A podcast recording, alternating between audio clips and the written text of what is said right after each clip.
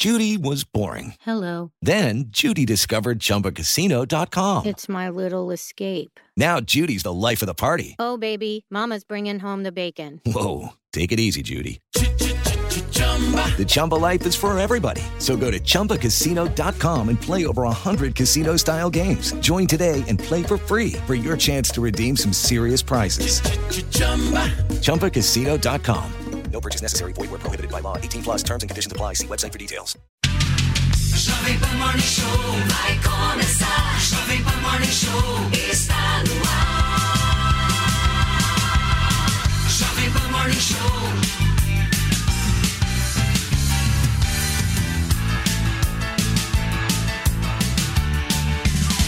Jovem Pan Morning Show.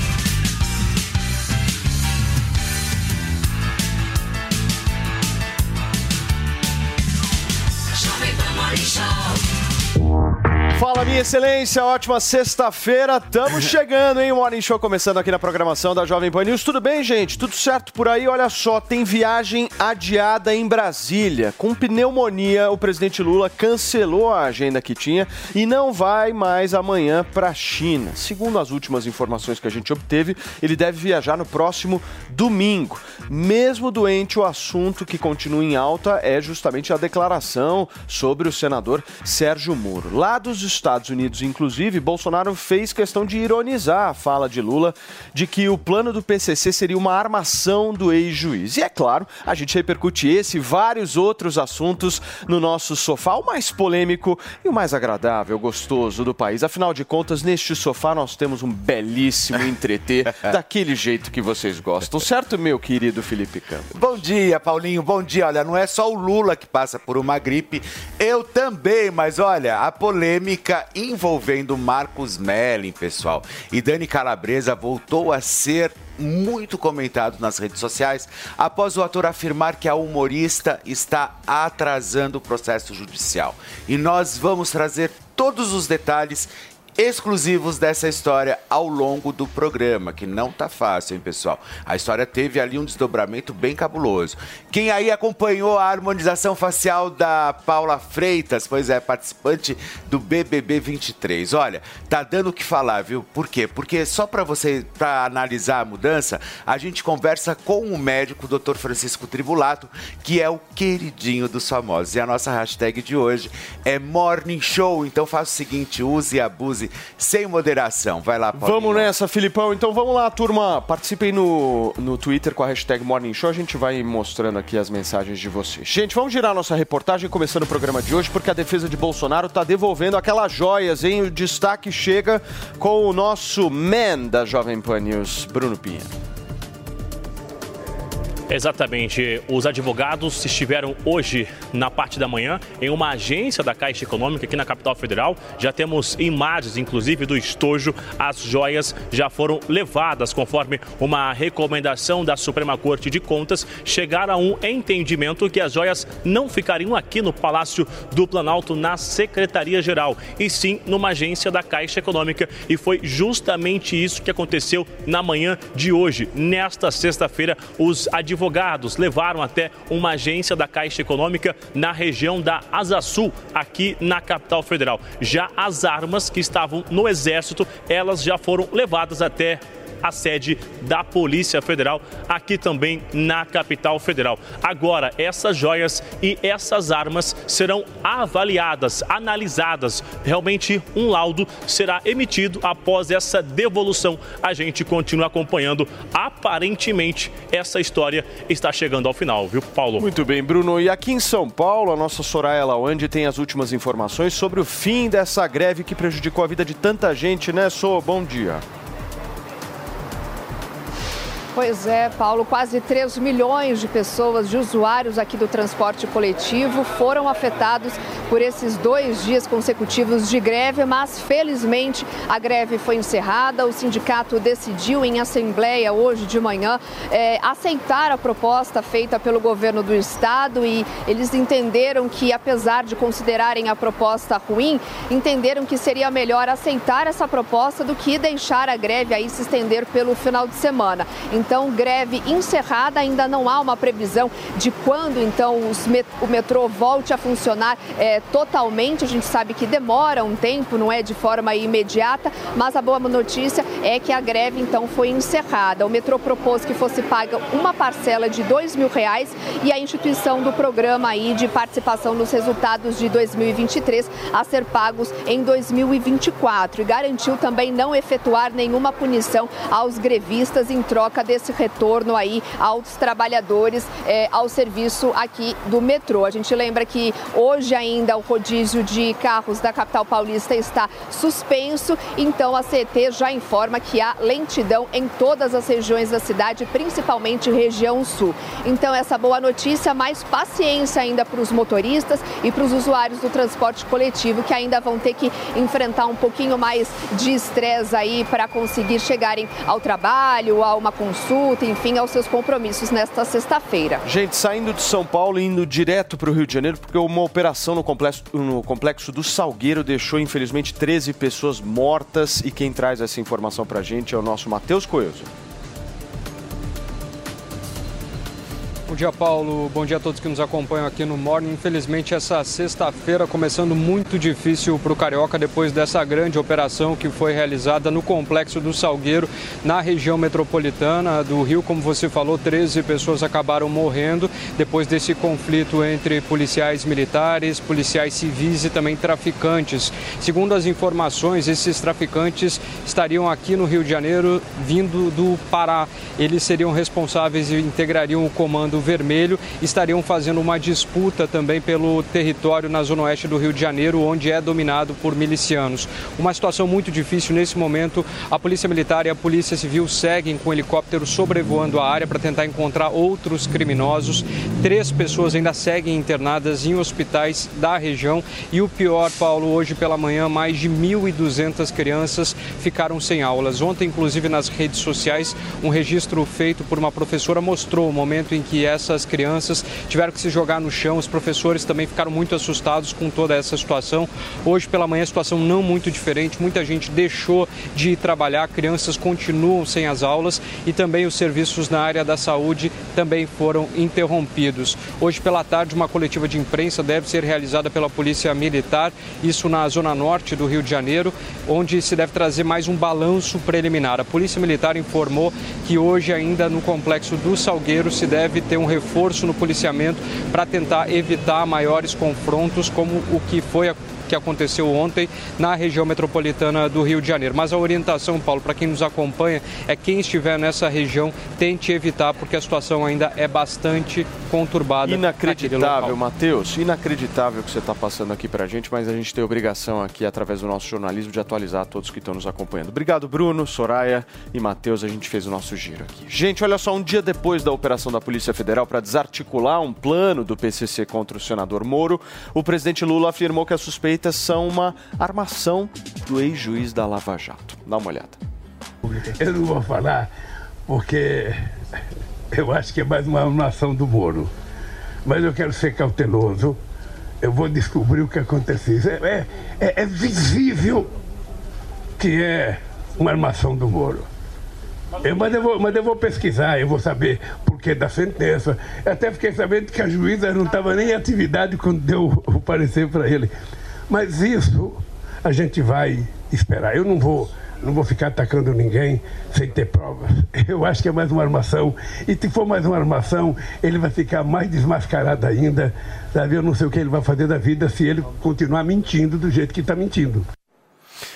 Muito bem, gente. Após Lula classificar, classificar, inclusive, como armação, vocês viram essa última fala dele, de Sérgio Moro, o plano do PCC, o Moro mandou um recado em vídeo para o atual presidente da República. A gente vai rodar agora.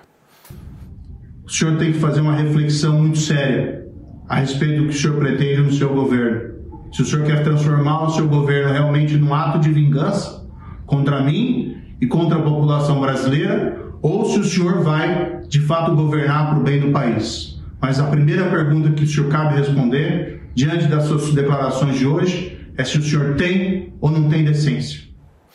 E olha, quem falou também sobre essa última declaração de Lula foi Bolsonaro. Ele ironizou a afirmação do atual presidente de que a ação da Polícia Federal contra um plano do PCC para matar Moro seria uma armação do ex-juiz. Dá mais uma olhada nesse trecho. Esse tipo de ações acompanha a esquerda brasileira. Vocês viram a semana, quando um cara fala né, que eu quero ferrar tal senador, no dia seguinte aparece uma operação que começou com a Polícia Militar de São Paulo, depois entrou a Polícia Federal, trabalharam em conjunto e acabaram prendendo algumas pessoas de um plano para assassinar um senador, a família dele e um e outro desembargador lá da Procurador. procurador lá de São Paulo. Tá? É, de imediato, o que, que o Lula falou? O, Lula, o Moro tem que agradecer a mim, porque a nossa. A investigação começou no passado. E outra, ninguém tem controle sobre a, a Polícia Federal. Muito bem, tá aí a fala do ex-presidente Jair Bolsonaro, que eu vou trazer em discussão essas três falas, tanto do Moro quanto do Bolsonaro e do Lula, para a gente poder repercutir aqui. Em primeiro lugar, bom dia, meus amores, bom dia, minha querida Antonella, bom dia, Mano, bom dia, Dani, bom dia, Fê. Antônia, vou começar por você essa, porque é o seguinte, nós temos hoje um presidente da República que eu, eu vi talvez uma repercussão muito focada da fala dele em relação ao Moro especificamente. Mas no momento em que ele fala o que ele falou, ele está tentando não apenas contra o Moro, mas ele está dizendo que a Polícia Federal da nação da qual ele representa é uma polícia corrupta. Certo? Ou eu estou ficando maluco? É, ele, ele fala de, de uma juíza que deu né, uma sentença que sequer está no ar. Gente, bom dia, bom dia Jovem Pan, bom dia Jovem Pan TV, Jovem Pan Rádio, tá todo mundo, os Ubers, todo mundo falando que está ouvindo a gente, os táxis, enfim, o povo no trânsito, eu fico muito feliz. É, a gente está vendo uma guerra, mas uma guerra no nível abaixo do, do- do- de zero, né? Uma guerra descabida. E agora é muito claro o que ele prometeu na campanha dele, né? Na campanha dele, o que vocês precisam lembrar, gente, é que brasileiro tem memória curta. O Lula, na campanha inteira, ele falou: Eu vou me vingar. Então, isso não é novidade o que está acontecendo, entendeu? Agora, falar que o Moro armou isso tudo, a pessoa tem que ser muito louca para armar um troço desse, a troco do quê, sabe? Então é tudo muito preocupante. É preocupante o que a gente está vendo em São Paulo, nas grandes metrópoles, aqui no Rio de Janeiro, as pessoas, de, eu já tenho veio falar a semana inteira, prisioneiras dentro de suas próprias casas. Né? O país está um caos. O país está um caos e alguém tem que fazer alguma coisa.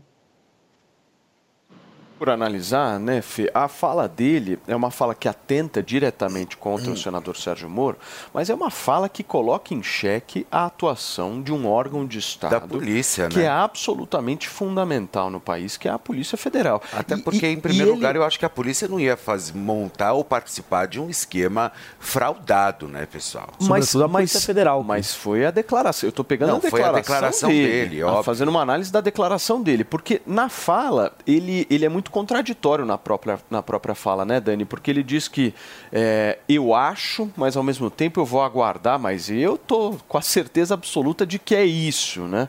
Como é que você viu? Pô, bom dia, Paulo, Felipe, todo mundo Bom aí que está dia. acompanhando a gente. Olha, é, é muito séria essa acusação dele por vários motivos. A Polícia Federal é uma das instituições que mais dão resultados, mais organizadas que a gente tem nesse país. E ele proferiu uma fala dessa, não só, é, para meu ponto de vista, representa um ataque à instituição, sim, mas também representa um ataque ao seu próprio time, uma vez que ele desautoriza o Flávio Dino, que é, dia atrás é, tinha feito um discurso falando sobre a operação, que a operação já tinha sido é, iniciada há alguns meses, e elogiando ali o trabalho da Polícia Federal e dizendo que era papel ali é, da Polícia Federal e, e que as pessoas poderiam contar com ele ali como ministro da Justiça para defender a todos, inclusive os adversários. Ele ressaltou isso, inclusive. Foi. Então, o Lula, é, ele desautoriza o Flávio Dino publicamente, ele ataca a Polícia Federal e eu realmente não consigo entender o que está acontecendo com ele. Quem tinha aquela ideia lá atrás é, que eu julgo ser muito remota, de que o Lula viria como alguém mais pragmático, como foi o, o, o início do mandato em 2002, que muita gente fala, completamente enganado. Ele veio com uma sede de vingança, né? Totalmente. E pior, porque quando você tem. Você tá sentado na cadeira de presidente da República, você representa também uma, institui uma instituição, a presidência da República. E toda fala que ele faz é, acaba refletindo é, na instituição da presidência da República. Então hoje, a presidência da República é, é uma instituição que mira o Senado na figura do Sérgio Moro. Ela é uma, ela é uma instituição forte, Sim. extremamente poderosa e que pode colocar ali a saúde e, enfim, o risco risco a de vida. a vida do, do Sérgio Moro, da esposa, da família, A família inteira, é não uma só dele, do promotor também. vindo da presidência da República. É, ontem- extremamente sério. Ontem o promotor entrou aqui conosco também ao vivo e também que estava na lista ali. Desculpa, eh, são outras pessoas envolvidas, não é simplesmente só o Sérgio Moro. Nós sabemos que existiam e tinha uma lista ali, sabe? Não é simplesmente um caso eh, eh, de fraude ou de golpe, como daqui a pouco talvez ele Fê, queira ins- eu já inserir. ouvi dizer que a política é como nuvens. Você acorda um dia, ela tá de um jeito. É, o Lincoln, aí né? O promotor- Seguinte, é, dia o seguinte Lincoln ela tá de outro e tal. Você olha para o céu, a nuvem está sempre posicionada diferente. Eu vou ler aqui uma frase, meu querido Mano Ferreira, e eu quero que você adivinhe de quem foi essa frase. Parabéns ao Ministério Público de São Paulo, ao Ministério da Justiça e à Polícia Federal por esse importante trabalho. E parabéns aos profissionais de segurança pública, policiais e agentes penitenciários de todo o Brasil que dedicam as suas vidas a tornar o nosso país seguro. Quem que você acha que fez essa frase, mano? Olha, eu posso chutar o vice-presidente Geraldo Alckmin. Você acertou em cheio, meu querido Mano Ferreira. Fala de Geraldo Alckmin em relação à operação da Polícia Federal, o que mostra claramente um antagonismo dentro do governo, né? Visível. Claro, não, agora ele vem. É. Pode Olha falar, só como mano. são as coisas, né? Bom dia para todos. Bom Mas veja, a gente falou sobre o Alckmin estar muito discreto na posição de vice-presidente. Parece que nesse momento é, ele se posiciona de uma forma que deve gerar no PT uma sensação de ameaça. Porque e, e vale contextualizar essa situação, porque a gente está diante, gente, de um momento em que o crime organizado está ampliando sua ousadia.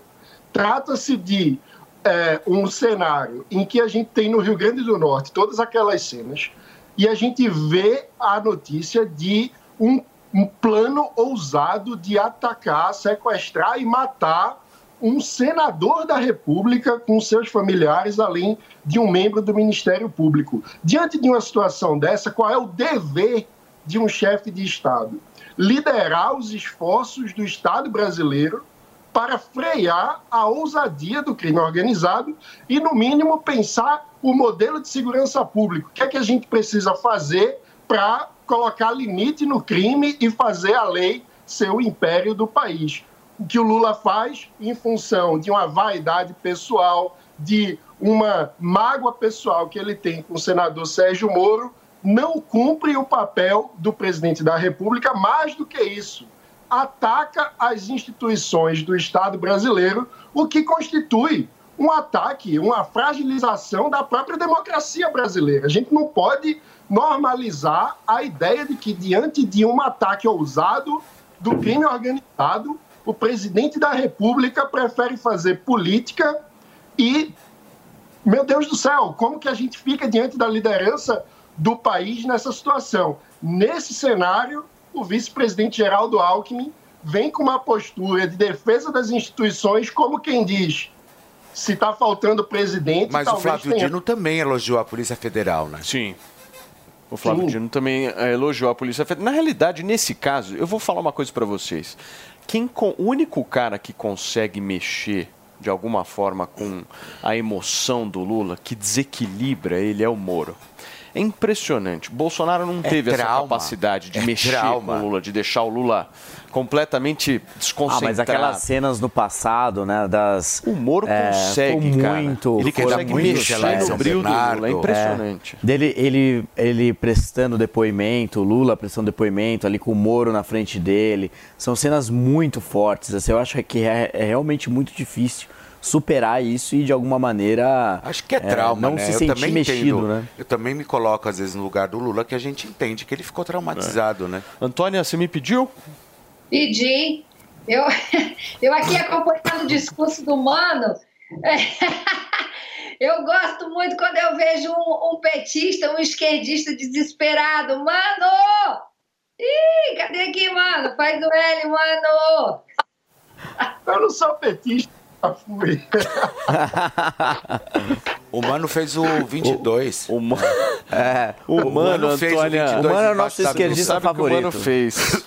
Ele é o nosso esquerdista favorito. Agora, como é que vocês acham que o Lula vai contornar essa situação? Porque nós estamos falando simplesmente daquela entrevista. Essa semana é uma semana ruim para o Lula, né? Bem ruim para o presidente da República, porque ele fez lá aquela declaração em relação ao Sérgio Moro, aí teve a operação da Polícia Federal, ele foi lá e ainda, é, de alguma forma, quis politizar uma operação da polícia, e agora está com pneumonia. Como é que ele vai reverter essa situação? Claro que a pneumonia não, não depende de nada politicamente, não é uma questão de saúde, mas a maré não é boa, Dani.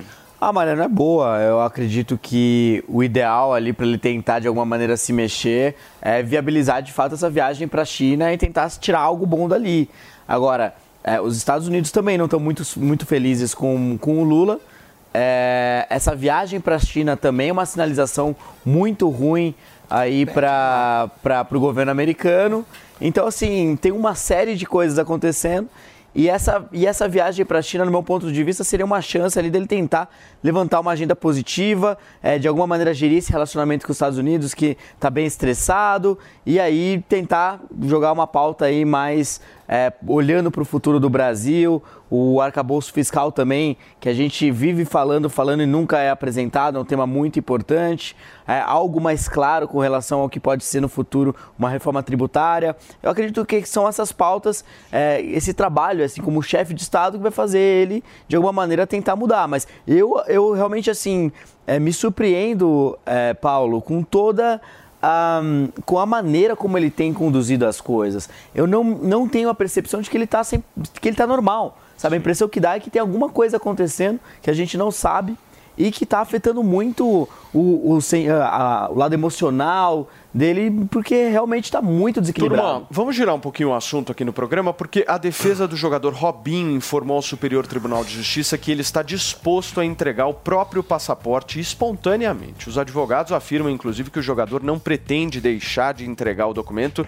e sugerem a entrega à Polícia Federal em Santos. Robinho foi condenado a nove anos de prisão pelo crime de estupro na Itália. O governo do país europeu, inclusive, solicitou que o jogador cumpra a pena aqui no Brasil. Essa história, Antônia, a gente já vem acompanhando há algum tempo e eu quero entender o que você pensa sobre isso.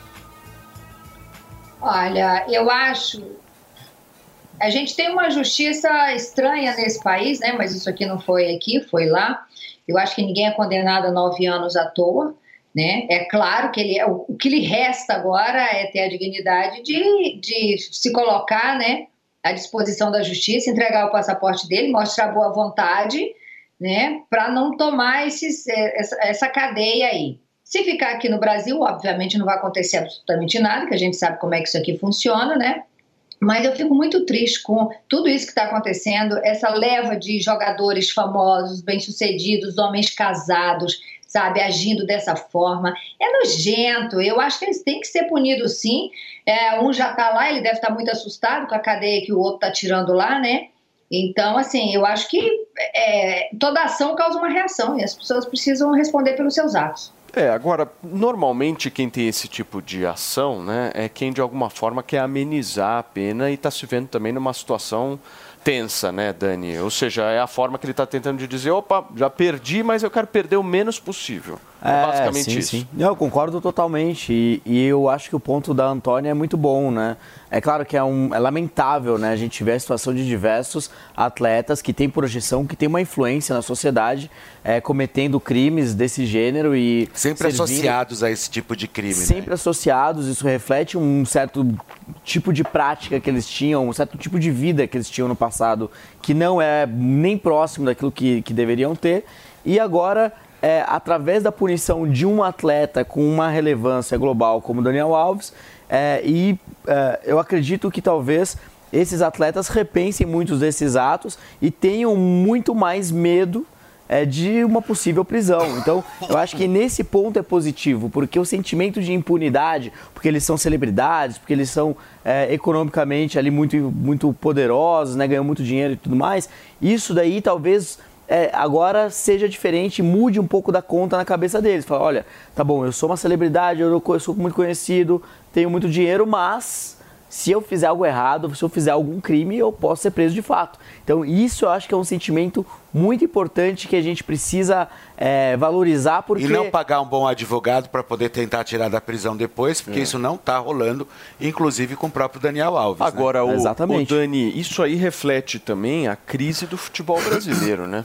A crise de líderes que o Brasil tem de alguma forma, né? Porque a gente está falando, sei lá, do Robinho, já estamos citando aqui Daniel Alves, às vezes tem uma história ou outra lá do Neymar. Ou seja, onde é que estão os Ayrton Senas do nosso país, né? Onde é que tá essas figuras que fizeram toda pois a é. diferença? É. Quem, quem hoje a gente pode chegar e falar o seguinte, pô, esse cara, meu, esse cara lidera o Brasil. E você lembra que uma vez começou uma comoção em cima do Robinho, que ele seria o Pelé, o próximo Pelé, lembra, sabe? Né? Lembra? O próprio Neymar. É, e aí assim, você tem uma, uma, nada até uma tá figura, resolvendo mais nada. Uma figura de boa influência, que tem sido alguém ao longo dos últimos anos, que jogou na mesma época do Robinho e que é, teve um pouco esse papel foi o Kaká, né? Que era uma pessoa sempre muito responsável, ah, mas ponderada mesmo assim, e tal. Nutella, né? É, Coisa mais Nutella. Agora, eu acho que está ligado também ao nível educacional do nosso país.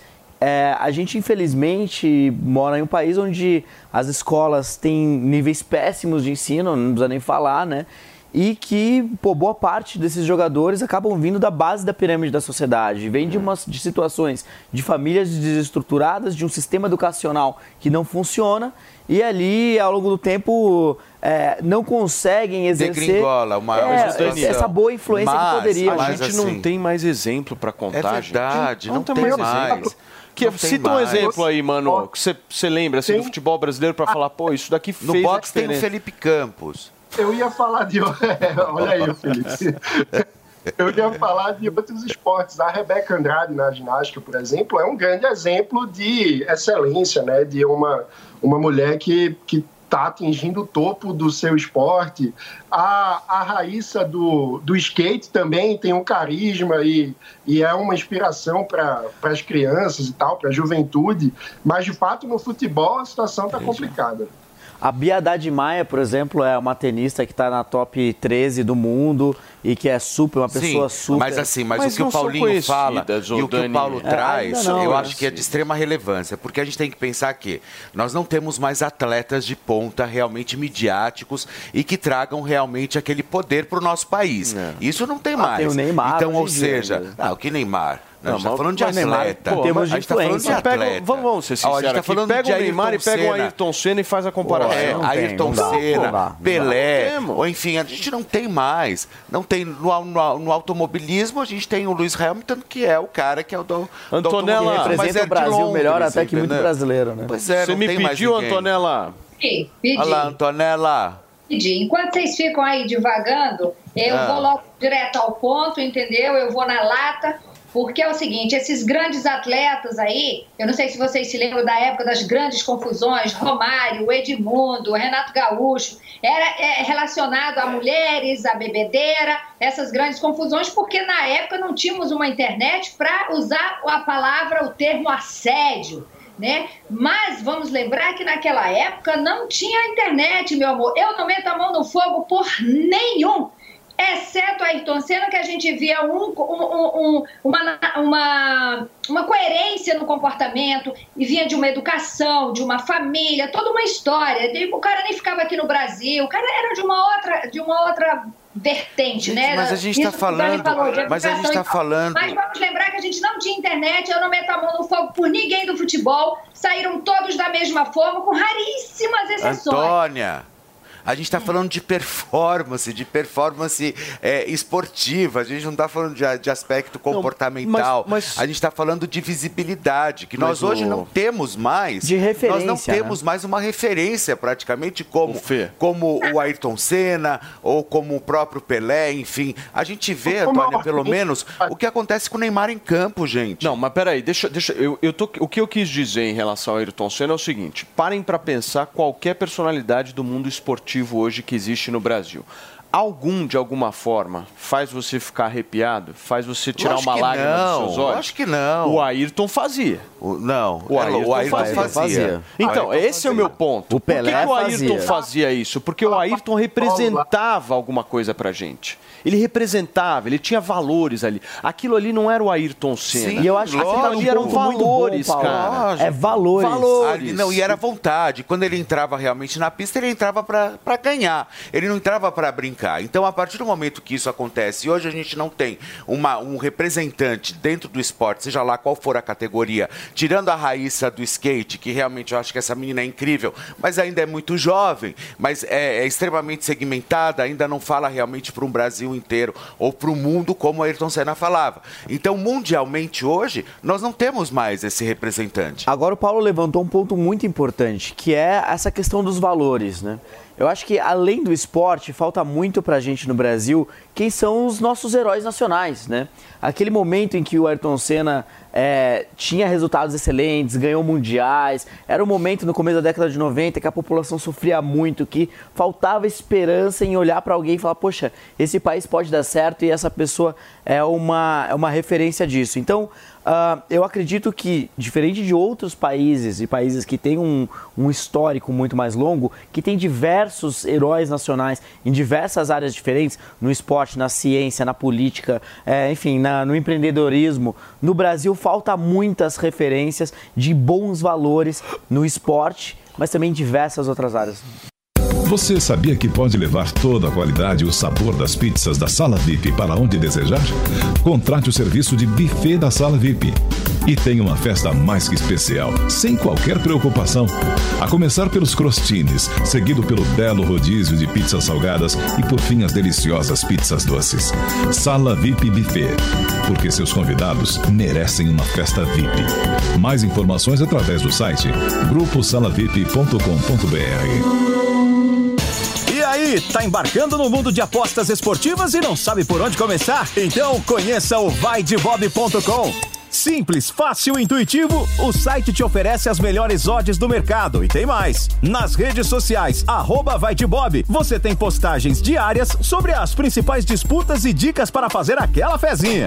Muita gente acha que apostar é um bicho de sete cabeças, mas agora que você tem o Vai de Bob, fica relax. Então já sabe, na dúvida, vai de Bob.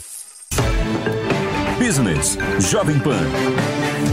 A General Motors anunciou um programa de demissão voluntária e tudo com o objetivo aí de reduzir custos na ordem de 2 bilhões de dólares. O funcionário da GM que aderir vai receber uma indenização fixa e outras compensações com base nos anos de trabalho. A, GM é muito grande, é uma gigante do setor automotivo. Ela emprega 81 mil funcionários no mundo.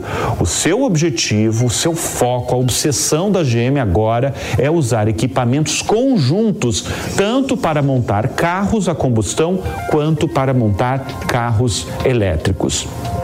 Falando de Brasil, a montadora anunciou que vai parar por três semanas a produção de carros na fábrica de São José dos Campos, em São Paulo. E o que foi alegado é que a montadora, isso oficialmente, tá? Que a montadora precisa readequar a produção. Mas, segundo o Sindicato dos Metalúrgicos da região, a, a readequação, sabe o que nada mais é? Se deve à queda nas vendas de carros no Brasil. Em fevereiro, as vendas de carros no país caíram ao número mais baixo do mês dos últimos 17 anos, de acordo com a Fena Brave. Menos de 130 mil carros foram vendidos, isso somado todas, somadas todas as marcas de carros no país. Bruno Meia e os destaques do mundo dos negócios. Acesse agora o canal Jovem Pan News no YouTube e no Panflix. O Zuco traz o melhor da cozinha italiana. Massas, carnes, risotos e outras opções compõem o menu da casa, que ainda oferece mais de 240 rótulos de vinho. Zuco, Rua Adoc Lobo, 1416. A Jovem Pan News chegou à TV e para assistir a nossa programação é muito fácil. Se você tem TV por assinatura, procure pelo canal 576 na NET, Claro TV, Sky e DirecTV Go. Pelo canal 581 na Vivo TV ou também pela Oi Play. Já na parabólica é só sintonizar o canal 7 digital. Mas se você quiser assistir na palma de sua mão, no celular ou tablet, é só baixar o Panflix na sua loja de aplicativos e assistir 24 horas no mundo todo. Jovem Pan News. Reunir, conversar, falar, cara, você errou, não é assim, é assado, vamos trabalhar em prol do Brasil, o que você fez, sabe? Eu creio que a pessoa viria até se desculpar, mas ninguém quer conversar, é o que eu falei, é uma guerra, esquerda-direita, e o povo no meio disso, e, e- e- e o narcotráfico avançando, e o Brasil afundando a passos largos. Para aí com isso, gente, pelo amor de Deus. E o Nicolas tem que entender também como é que a máquina funciona, entendeu? Recuar um pouco e ir mais para o lado parlamentar. Esquecer que ele não é mais o, o- o influencer, entendeu? O candidato que, que ganhou por, por, por fazer muito esse trabalho. Agora ele está lá dentro, agora ele tem que ter mais cuidado. Turma, são 10 horas e 36 minutos. Deixa eu rapidamente mudar de assunto aqui, porque está repercutindo muito esse adiamento da viagem de Lula para a China depois dele ser diagnosticado com uma pneumonia leve. Quem está lá em Brasília e mais uma vez está participando aqui do nosso Morning Show é o gigante Cláudio Dantas, que tem detalhes dessa história para contar para a gente, né, Cláudio? Bom dia. Bom dia, Paulo Matias, bom dia a toda a bancada, bom dia a essa audiência espetacular, sempre conosco aí ao longo de todo o dia. É, essa é, gripezinha, que na verdade é o início de uma pneumonia, ela chamou atenção, pegou todo mundo de surpresa, porque o Lula vinha com uma agenda intensa durante toda a semana, ontem esteve no Rio, teve em evento da Marinha, disse aquelas barbaridades né, que vocês já comentaram hoje cedo, e de fato agora a gente está aqui é, preocupado em saber a extensão eh, dessa pneumonia, do estado de saúde dele. De fato, no início, eh, logo da manhã, a assessoria informou ah, o adiamento da reunião ministerial que estava prevista para as 10 horas da manhã, para 15, e também o adiamento eh, da viagem, que estava prevista para amanhã, para o domingo, então. E agora, pouco antes aí do início do programa, tivemos a confirmação do cancelamento total da agenda hoje eh, do, do Lula aqui em Brasília. Então, eh, ele tinha essa reunião ministerial que era importantíssima antes da viagem à China, cancelou. Vários ministros também cancelaram suas agendas externas em função disso, estão apenas em despachos internos e eh, fica agora a preocupação sobre eh, se ele vai realmente conseguir viajar no domingo para a China. né? Eu, eu consultei aqui umas fontes minhas do Palácio do Planalto que me disseram que ele fez o exame de Covid, não é Covid, seria realmente o início de uma pneumonia. Só que me lembrou, Matias, ah, essa, aquelas, aquela, aquela velha saidinha do Bolsonaro, né, que toda hora que criava uma polêmica eh, muito grande, que falava uma besteira, que falava uma bobagem, e aquilo repercutia muito mal, ele se internava, arrumava algum problema de saúde e se internava. Eh, naturalmente, eh, sempre tinha ali um laudo oficial, aqui ninguém está questionando eh, se o Lula tem ou não a pneumonia, mas é uma coincidência essa pneumonia logo eh, depois aí dessas declarações de ontem que causaram muito aqui em Brasília. Inclusive, nos bastidores, o que se fala aqui é que o Lula vem repetindo o modus operandi do próprio Jair Bolsonaro, né? falando eh, muita bobagem, eh, trazendo à tona teorias conspiratórias sem apresentar provas de nada, eh, e aí a gente fica à deriva mais uma vez. O governo ainda não começou, viu? Quase 100 dias aí e nada aconteceu. O Congresso está parado. Todo mundo que você conversa aqui no Congresso pergunta: e aí? Para onde vai? Quando é que começa? Ô Cláudio, eu queria muito aproveitar a tua participação aqui no Morning Show, porque antes de você entrar, a gente repercutiu esse assunto aqui e eu trouxe uma fala do Geraldo Alckmin tendo um comportamento completamente diferente do presidente Lula. Né? Simplesmente Ai, ai. falando que a Polícia Federal é o máximo, que a Polícia Federal merece reconhecimento. Inclusive, a nossa Mariana Vasques, diretora deste programa, separou aqui a fala do Alckmin para a gente assistir agora. Dá uma olhada. Mas o governo do presidente Lula não se curvará diante de ameaças criminosas como essa. O Estado brasileiro não admitirá ameaças à ordem pública nem ameaças à sua população. Muito bem. Ele, além disso, também fala a respeito aí da atuação da Polícia Federal, que a Polícia Federal reconhe- eh, merece todo tipo de elogio possível. O meu ponto para você é o seguinte: tem inclusive meme na internet do Alckmin se aquecendo aí. Como é que você está vendo essa atuação dele? Opa, o timing do Alckmin é preciso, né? Ele foi ao Twitter, é aquela velha história. Olha aí o, o estadista passando na tua timeline. Ele foi ao Twitter, gravou é, um vídeo, separou em várias partes, fez um fio, né? Como a gente diz é, lá na rede social. É, e, e teve uma postura efetivamente de um estadista, teve a postura de, de que se espera de um presidente da República, muito diferente é, da que apresentou aí o Lula.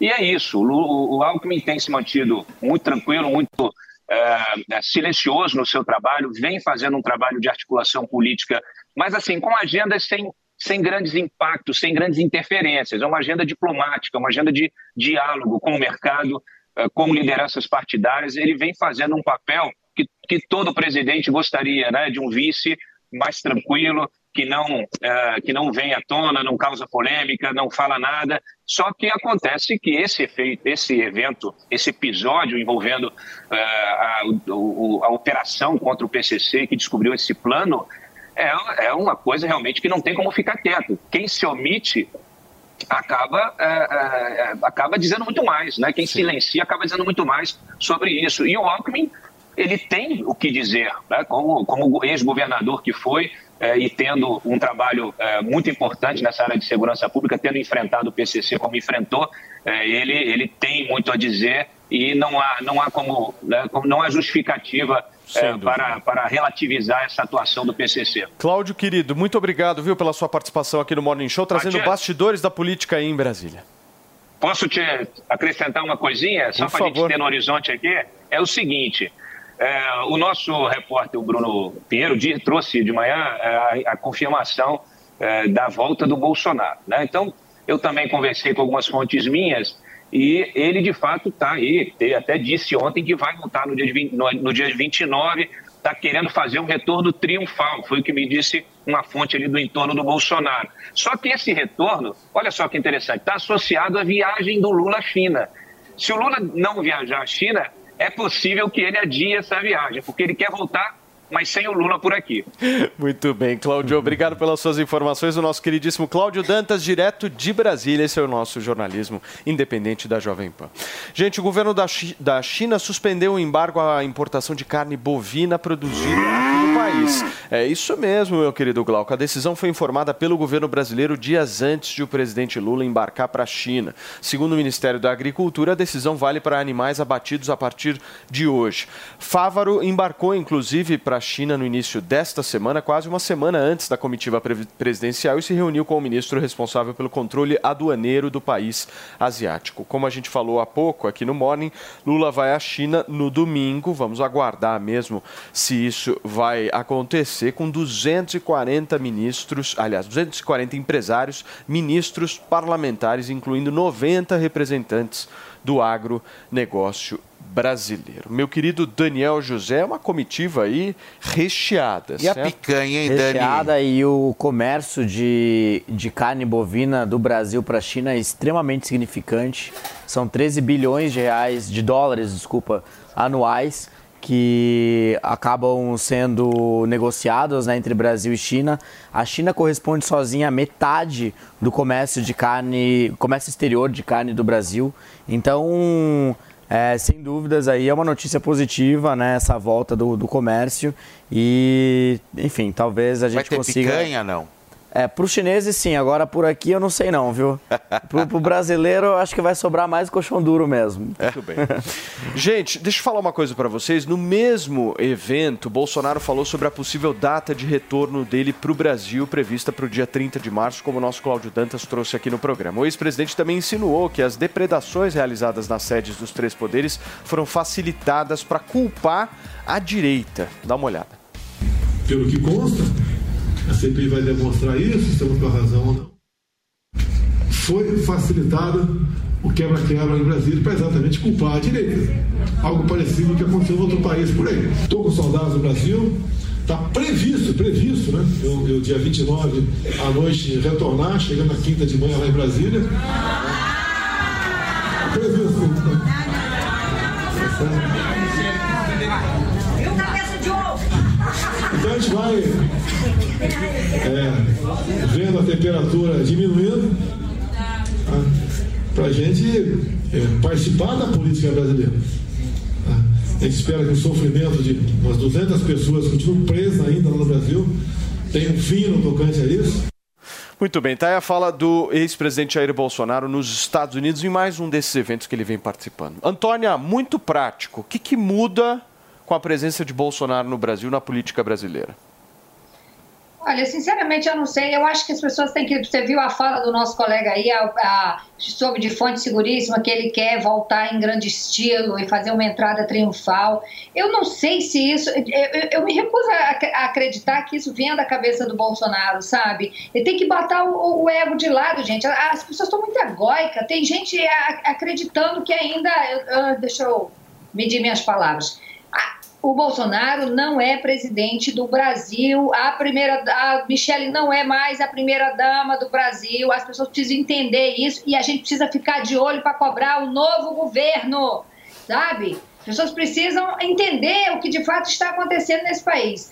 Ah, isso que ele falou, uma vez que o Lula não quer que tenha o CPI, né, do dia 8, procede, né? Faz sentido o que o Bolsonaro está falando, né? Mas eu estou muito preocupada com o presidente. Eu, eu vejo o presidente Bolsonaro, acho que está precisando cuidar da saúde dele. Eu estava ali olhando, o cotovelo dele está muito machucado, aquele negócio da perna dele eu não sei se está bom. Eu acho que ele está precisando se cuidar, porque ele está lá com a cabeça aqui, ele está lá. Sabe? Gente, ele não elegeu tanta gente. O Congresso, o Senado, a Câmara não está cheio de bolsonaristas? Bota essa galera para trabalhar um pouco, vai se cuidar um pouco, Bolsonaro. Gente, é essa coisa Bolsonaro, Lula, Bolsonaro, Lula, Bolsonaro, Lula sabe? O Brasil não tem picanha, as pessoas não têm dinheiro para comer mais um PF. Ai, isso, isso é cansativo, é o que eu acho, Paulo. O Dani discorda de você, Antônia. Não, assim, o meu ponto é o seguinte: ele está aqui ou está nos Estados Unidos, pouco interfere sobre a capacidade dele de fazer uma oposição real ao governo Lula. Essa é a primeira vez que eu vejo uma fala dele comentando algo que o Lula fez de uma forma direta. Foi a primeira vez em meses desde o segundo turno que eu vejo uma algo assim tão direto como pequena amostra de papel de oposição. Agora, ele teve no Brasil por vários meses, né, é, por alguns meses, né, várias semanas, entre o segundo turno até o final do, do mandato e não exerceu nenhum papel ali de, de crítica ou de se, de se colocar ali como alguém que, que faz ali um, um ataque ali ao, à esquerda. Inclusive, o governo do PT começou antes da posse. Eles já passaram projeto no Congresso, transição, já fizeram, né, durante a transição, o governo Lula já estava funcionando. Mais até que o governo Bolsonaro. Foi impressionante o quanto que rapidamente eles chegaram ali e tomaram conta das coisas. E o Bolsonaro deixou isso acontecer, ele não se moveu muito, estava lá nos Estados Unidos também quietinho.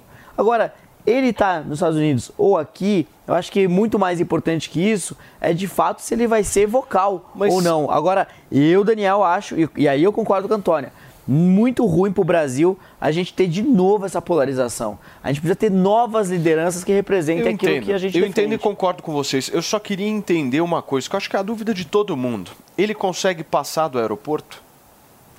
Na hora que ele chega no Brasil, ele passa do aeroporto? Essa é a dúvida. Por que Ah, ele eu não acredito voltou? que sim, Por né? ele Não não tem- voltou a- até agora? Justamente por um certo receio aí do que pode acontecer com ele. Eu não sei se ele voltando, de alguma forma, as ações. Se vulnerabiliza, elas- né? É, se a, se a própria polícia de alguma forma vai ali, per- per- pelo caso das joias, ou se ele vai sair do aeroporto e já vai ficar inelegível. Eu quero entender essa. Ele, beleza, ele volta. E aí? O que, que rola, mano? Sabe uma coisa que eu acho? Que essa o Lula volta não ir para a China, tudo isso para mim Pois chama é. muito a minha atenção. Moro ganhando atenção, né? Porque o que eu acho que começa a ficar evidente é que se há um vácuo na liderança da direita da oposição, esse vácuo será ocupado. Essas últimas cenas do Moro ganhando evidência no debate público, o Moro se colocando como o grande antagonista do Lula, acho que acendeu todos os sinais vermelhos ali do Bolsonaro, pensando: se eu não volto, eu perco totalmente minha liderança porque o Moro vai ocupar. Então, eu acho que, que tem um pouco a ver com isso também. Agora, quanto à prisão eh, eventual do Bolsonaro, eu acho que pode acontecer, mas não é assim que ele pisar, porque não tem nenhum mandado eh, expedido contra ele. Né? Então, acho que ele vai chegar, vai- deve ter aquela, aquele pessoal recebendo ele no aeroporto. Vamos ver qual vai ser o tamanho disso. É, mas eu acho que o ponto para ele é qual é o papel dele na oposição ao PT num contexto em que ele vê o Moro, por exemplo, surgir como uma possível liderança ocupando o lugar dele. O mano não tem mandado ainda, né? Pois é, É. ainda. Ainda. É sempre bom a gente falar, porque na política brasileira as coisas É. acontecem do dia pra noite, Antônia. Gente, é, vocês estão muito emocionados. Muito. A- Amanhã, amanhã a matéria que vem É que de hoje é sexta, Antônia. É. Não, mas a gente é emocionado. mesmo. Emocionados, gente. O, o Moro não é liderança de, de- sabe? O, o Moro é só um senador da República que foi está sendo ameaçado de morte. Ponto. Amanhã a, a matéria, o jornal que embrulha o peixe é outro. Pelo amor de Deus, desde quando uma coisa é uma coisa, outra coisa é outra coisa. Amanhã ninguém nem lembra mais disso, porque vocês sabem como é que funciona aqui no Brasil. Sabe por quê? Porque amanhã vai vir outro escândalo, entendeu? Vocês dizem que tem fontes e tal. Eu também tenho. Eu não tenho, não. Eu também não. Você que tá dizendo aí que a gente falou que tem fontes, A minha rainha amiguinha. da fonte É. aqui chama-se Fontinelli. Eu só falo com a Fontinelli. Eu também. A rainha A da minha fonte. A, minha, as- a rainha da fonte chama-se Antônia Fontinelli e a gente só fala com você. Ah, tá bom. Eu posso completar? Posso claro. completar, ó, ó, meus amores, meus, meus lindos, meus gostosos? Eu posso complementar o que eu estava falando? Por favor. Então, é, reza a lenda, a Rádio Corredor lá de Brasília, que é igual a Rádio Corredor do Projac, né? Fala que o seguinte: olha, o Bolsonaro fez um acordo. Gente, isso é conversa de corredor, tá? Não estou afirmando nada, quem sou eu, não sei de nada. Fez um acordo para ficar inelegível e não ser preso. Agora, por quê? A gente não sabe o motivo por quê. As joias estão sendo devolvidas, a gente não sabe nada que o Bolsonaro tenha feito de tão errado assim que caiba uma prisão. Eu, de fato, quem somos nós, né, para saber o que acontece no Reino Encantado, né, do Congresso Nacional? De todo modo, reza a lenda que ele vai vir com total segurança de que não vai ser preso, tá? E aí ele fez uma troca para ficar inelegível. Se isso é verdade ou não, amor, vai saber. Muito bem. Olha, eu acho que, a- eu acho que o, o, o retorno do Bolsonaro me chama muito a atenção também o cancelamento da viagem do Lula para a China. Eu acho que, óbvio, né? Ele tá com pneumonia, né? Então, vamos esperar para ver o que acontece. Mas tudo isso me chama muito a atenção. É, e um ponto que a Antônia falou que eu, eu pessoalmente discordo é que apesar de entender também que o Moro tem baixa capacidade de projeção, é, condições de se comunicar como uma liderança política nacional e tudo mais, é inegável o papel histórico que ele teve durante a Lava Jato, durante as, as investigações, durante tudo aquilo que aconteceu na história da política nos últimos anos. Ele tem sim ali um espaço de destaque e ele exerce sim um, uma influência, um poder ali em cima do debate público quando é, o assunto se torna a oposição. Então acho isso a gente tem que reconhecer, apesar de também entender que é, é muito baixas as chances dele conseguir capitalizar de uma forma muito bem feita todo esse momento que ele está vivendo, né? Muito bem. Gente, vocês se lembram daquele logotipo famoso? O Felipe Campos com certeza deve se lembrar. I Love New York. Tem Sabe aquele coraçãozinho que camisetas. aparece? Pois é, esse coração vermelho sobre um fundo branco, ele deve ser substituído por uma nova marca. Mas quem vai explicar pra gente sobre isso que tá rolando direto de Nova York é a Ah, nossa Miriam olha. Spritzer. Ô, Mi, Olha esse isso, logotipo é bem procurado por turistas que vão lá pra Nova York. Normalmente tem naquelas vendinhas ali pra vender, na camiseta, tem no imã de geladeira. O que, que vai mudar? Olha a camisa da Miriam Spritzer, Paulo, Paulo Matias. Bom dia. Gente, sextou, né? Um dia mais, mais festivo, com brilhos aqui. É, então, o- esse logo foi desenvolvido pelo Mil- Milton Glasser e ele é considerado um dos grandes desenvolvimentos de design, né? Um logo super conhecido, ele foi reproduzido em várias outras cidades do mundo, aquele I Love New, I Heart New York, né? E ele tá mudando esse ano, porque Nova York está enfrentando uma certa dificuldade em atrair turistas, tanto nacionais como internacionais, em função da pandemia, perdeu muita gente que vinha para cá, a cidade ficou mais perigosa, ficou um pouco mais suja.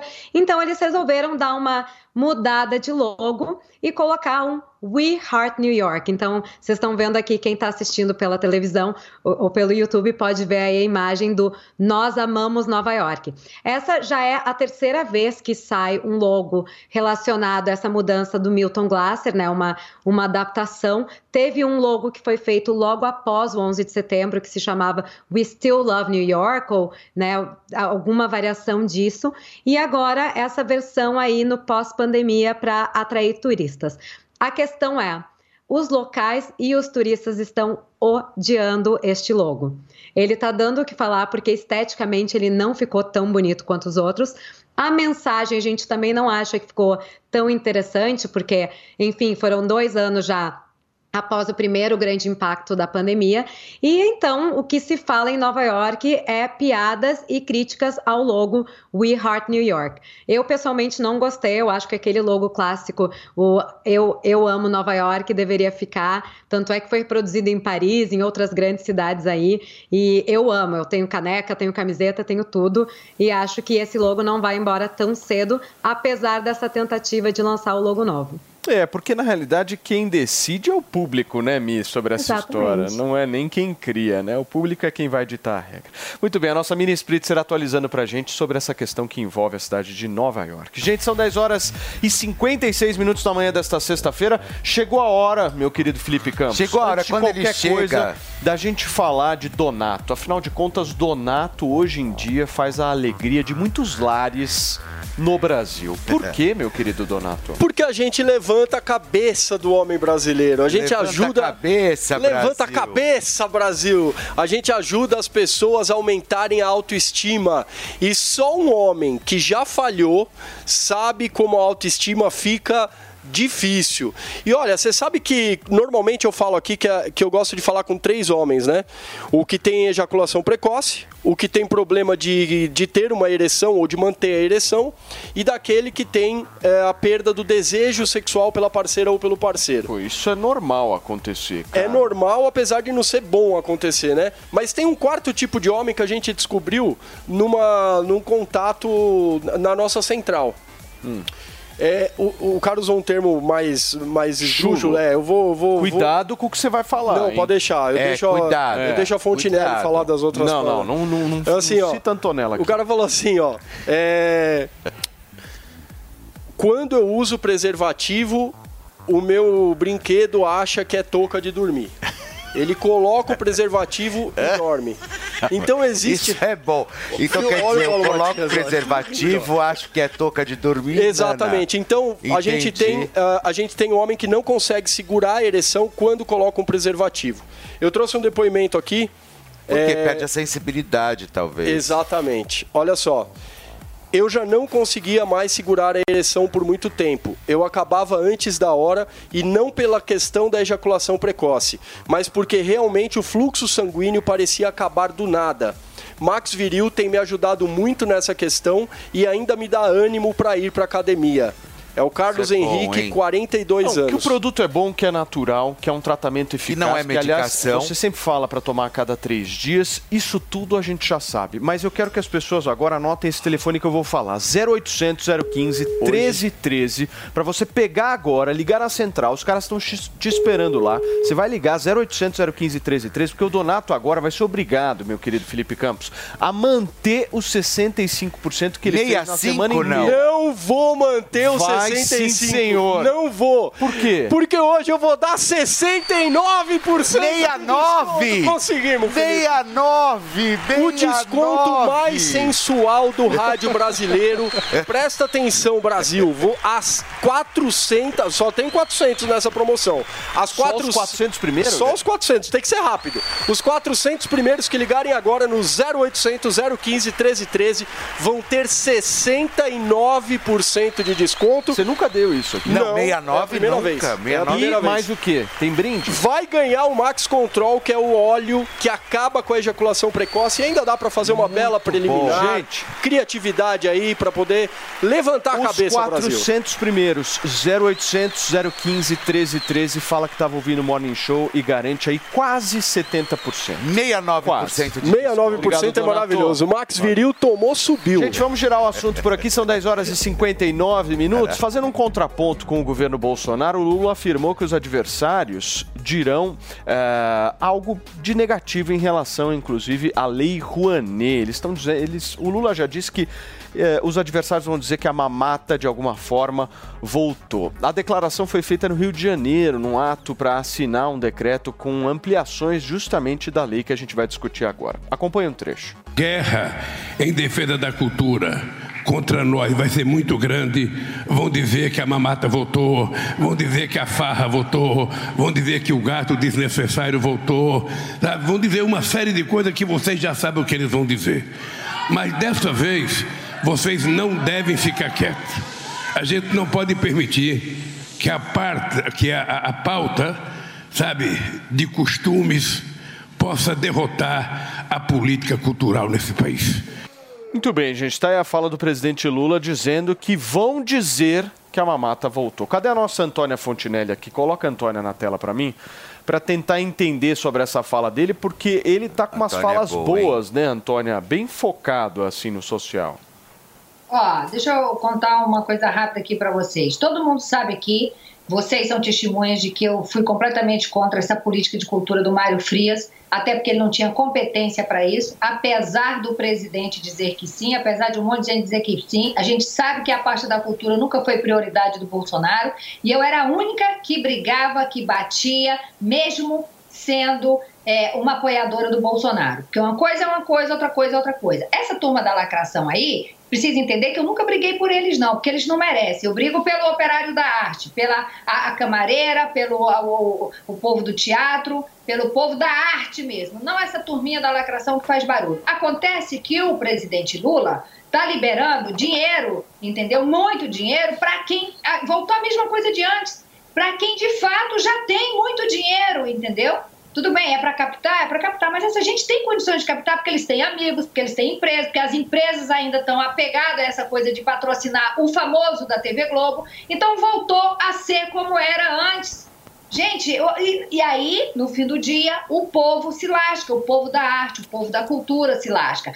Liberar 5 milhões, tudo bem, liberou autorizando para captar 5 milhões para a Ludmilla fazer um show, um DVD, sei lá o quê. Porra, não é justo isso.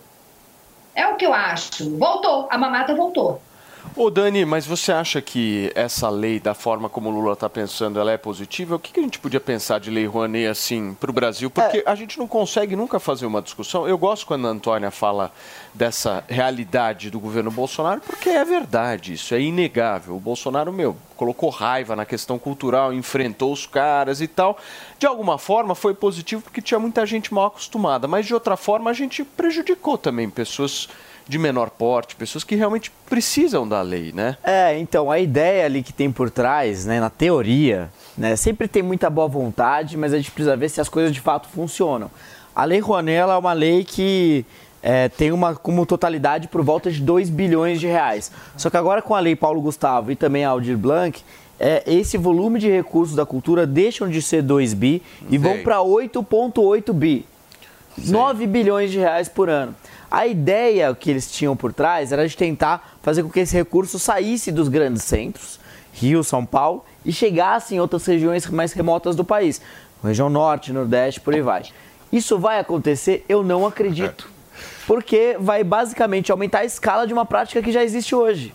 E eu concordo com a Antônia, ela está certíssima em dizer que, no final de contas, quem vai ter mais dinheiro, quem vai levantar mais recursos para a cultura vão ser os grandes atores, as grandes, as grandes produções, todos aqueles que já tinham condições de ir a mercado, ir atrás de patrocínio e conseguir ali desenvolver os seus projetos. Então, o pequeno eh, produtor cultural, o, o pequeno artista, mais uma vez vai ser deixado de lado, mais uma vez não vai conseguir ter acesso eh, Não, a esses lógico, é a era agora, agora é a, a era dos privilégios, né? Então, assim, Então- alguns serão privilegiados. eu acho que foi a única não, fala do pessoal. Lula que Eu foi uma correta dúvida. durante a semana. Infelizmente, né? Eu vou A fazer o voltou. seguinte, mano, eu vou fazer o seguinte, eu vou para um rápido intervalo comercial, mas é muito curto. Mano Na Ferreira. volta, a gente retoma essa nossa discussão aqui, se a mamata acabou e se ela voltou, porque acho A que são duas mamata, discussões. você acha que voltou ou eu quero acabou, entender se a Paulinho? mamata voltou ou se ela acabou, acha que acabou ou se foi ou os dois. voltou? Eu não sei, querido, eu tô um pouco confuso, mas eu vou fazer o seguinte,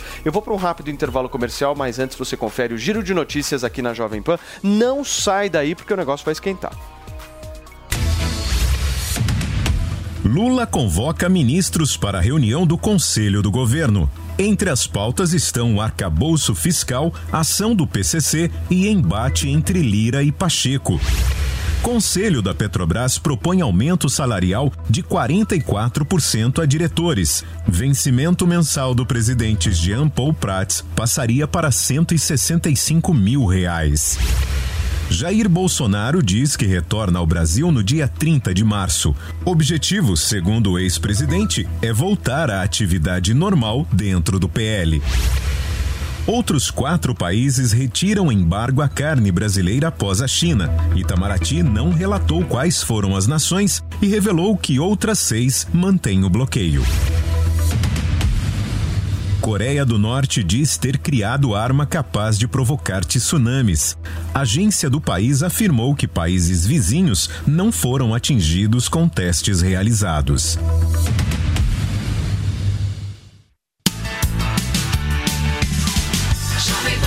Show.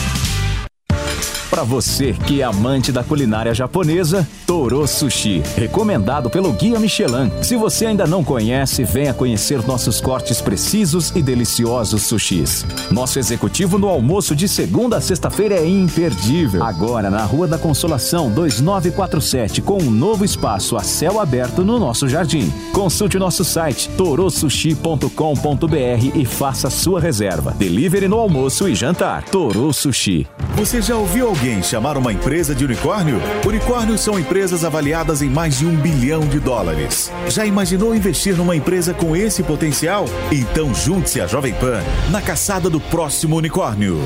Chegou Unicorn Hunters, o reality show que é sucesso nos Estados Unidos e na América Latina, agora no Brasil e aqui na Jovem Pan News. Unicorn Hunters. Assista, faça sua avaliação e acesse unicorn.com para investir no próximo unicórnio. Unicorn Hunters. Todo domingo às 5 e meia da tarde na Jovem Pan News e na Panflix, onde e quando você quiser. Tá ouvindo? Esse é o barulho da proteína sendo selada. E se você quer aprender essa e outras técnicas da gastronomia, vem comigo que eu vou te ensinar. Eu sou Isabel Álvares, ganhadora do maior reality show de gastronomia do Brasil, e no meu curso Cozinha Fundamental, você vai aprender cortes, molhos, massas, sobremesas e muito mais, tudo de um jeito diferenciado, do básico ao avançado, do clássico ao contemporâneo. Acesse niucursos.com.br, faça a sua inscrição e vem comigo aprender a cozinhar como um chefe.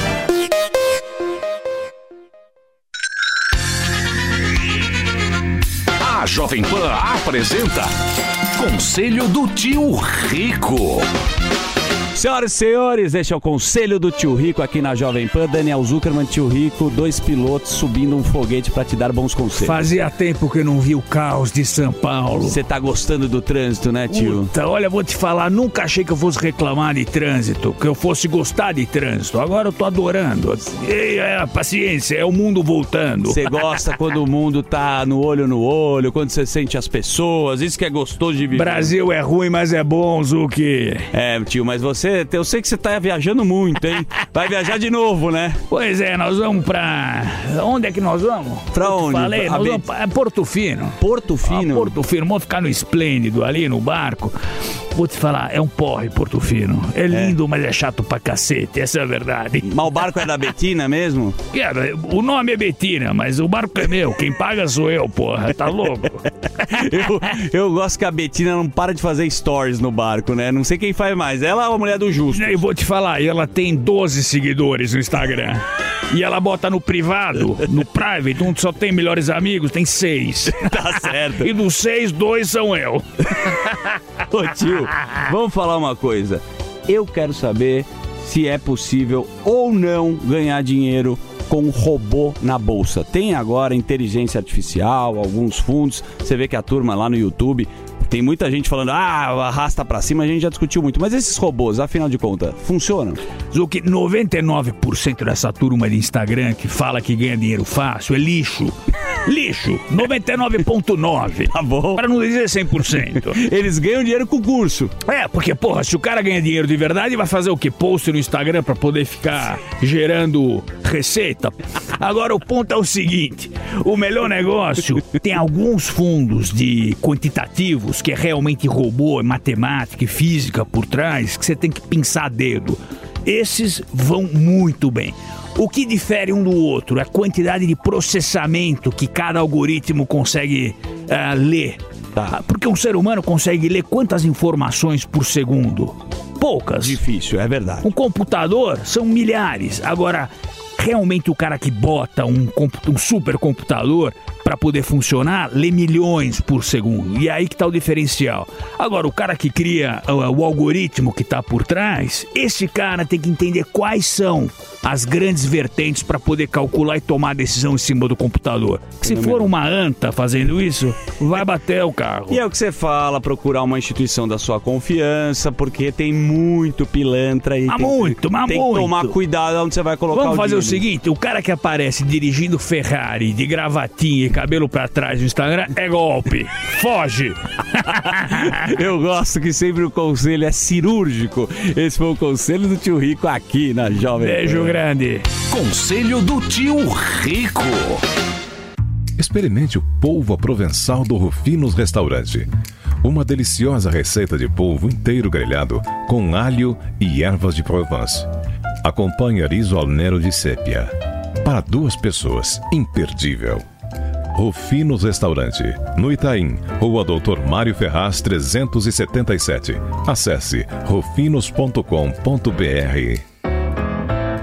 A atenção é a reversão da harmonização feita pela cantora e também ex-BBB Gabi Martins. A gente tem o comparativo de como ela era e como ela ficou depois da harmonização. E agora a gente vê como ela ficou com a reversão. Na época ela chegou a dizer não que não que não estava arrependida, enfim, e que se empolgou, mas que depois percebeu que poderia ter feito menos, Paulinho, Paulinho. E agora o doutor Tribulato, né? O Dr. Francisco, tem um procedimento feito pelo Fernando Zor, que faz dupla, que faz dupla inclu- inclusive com o Sorocaba. Esse procedimento, você que foi o responsável, né, doutor? Doutor, deixa eu só receber quem nos acompanha pelo rádio para entender e contextualizar aqui para todo mundo. São 11 horas e 12 minutos. A gente está recebendo o doutor especialista em harmonizações faciais aqui na programação Ele é da Jovem rico. Pan, o nosso queridíssimo Tribulato, que está participando bastante aqui com a gente, para a gente entender um pouco. Coloca na tela, Mari, para a gente verificar e o doutor vai comentando se o negócio ficou bom ou não.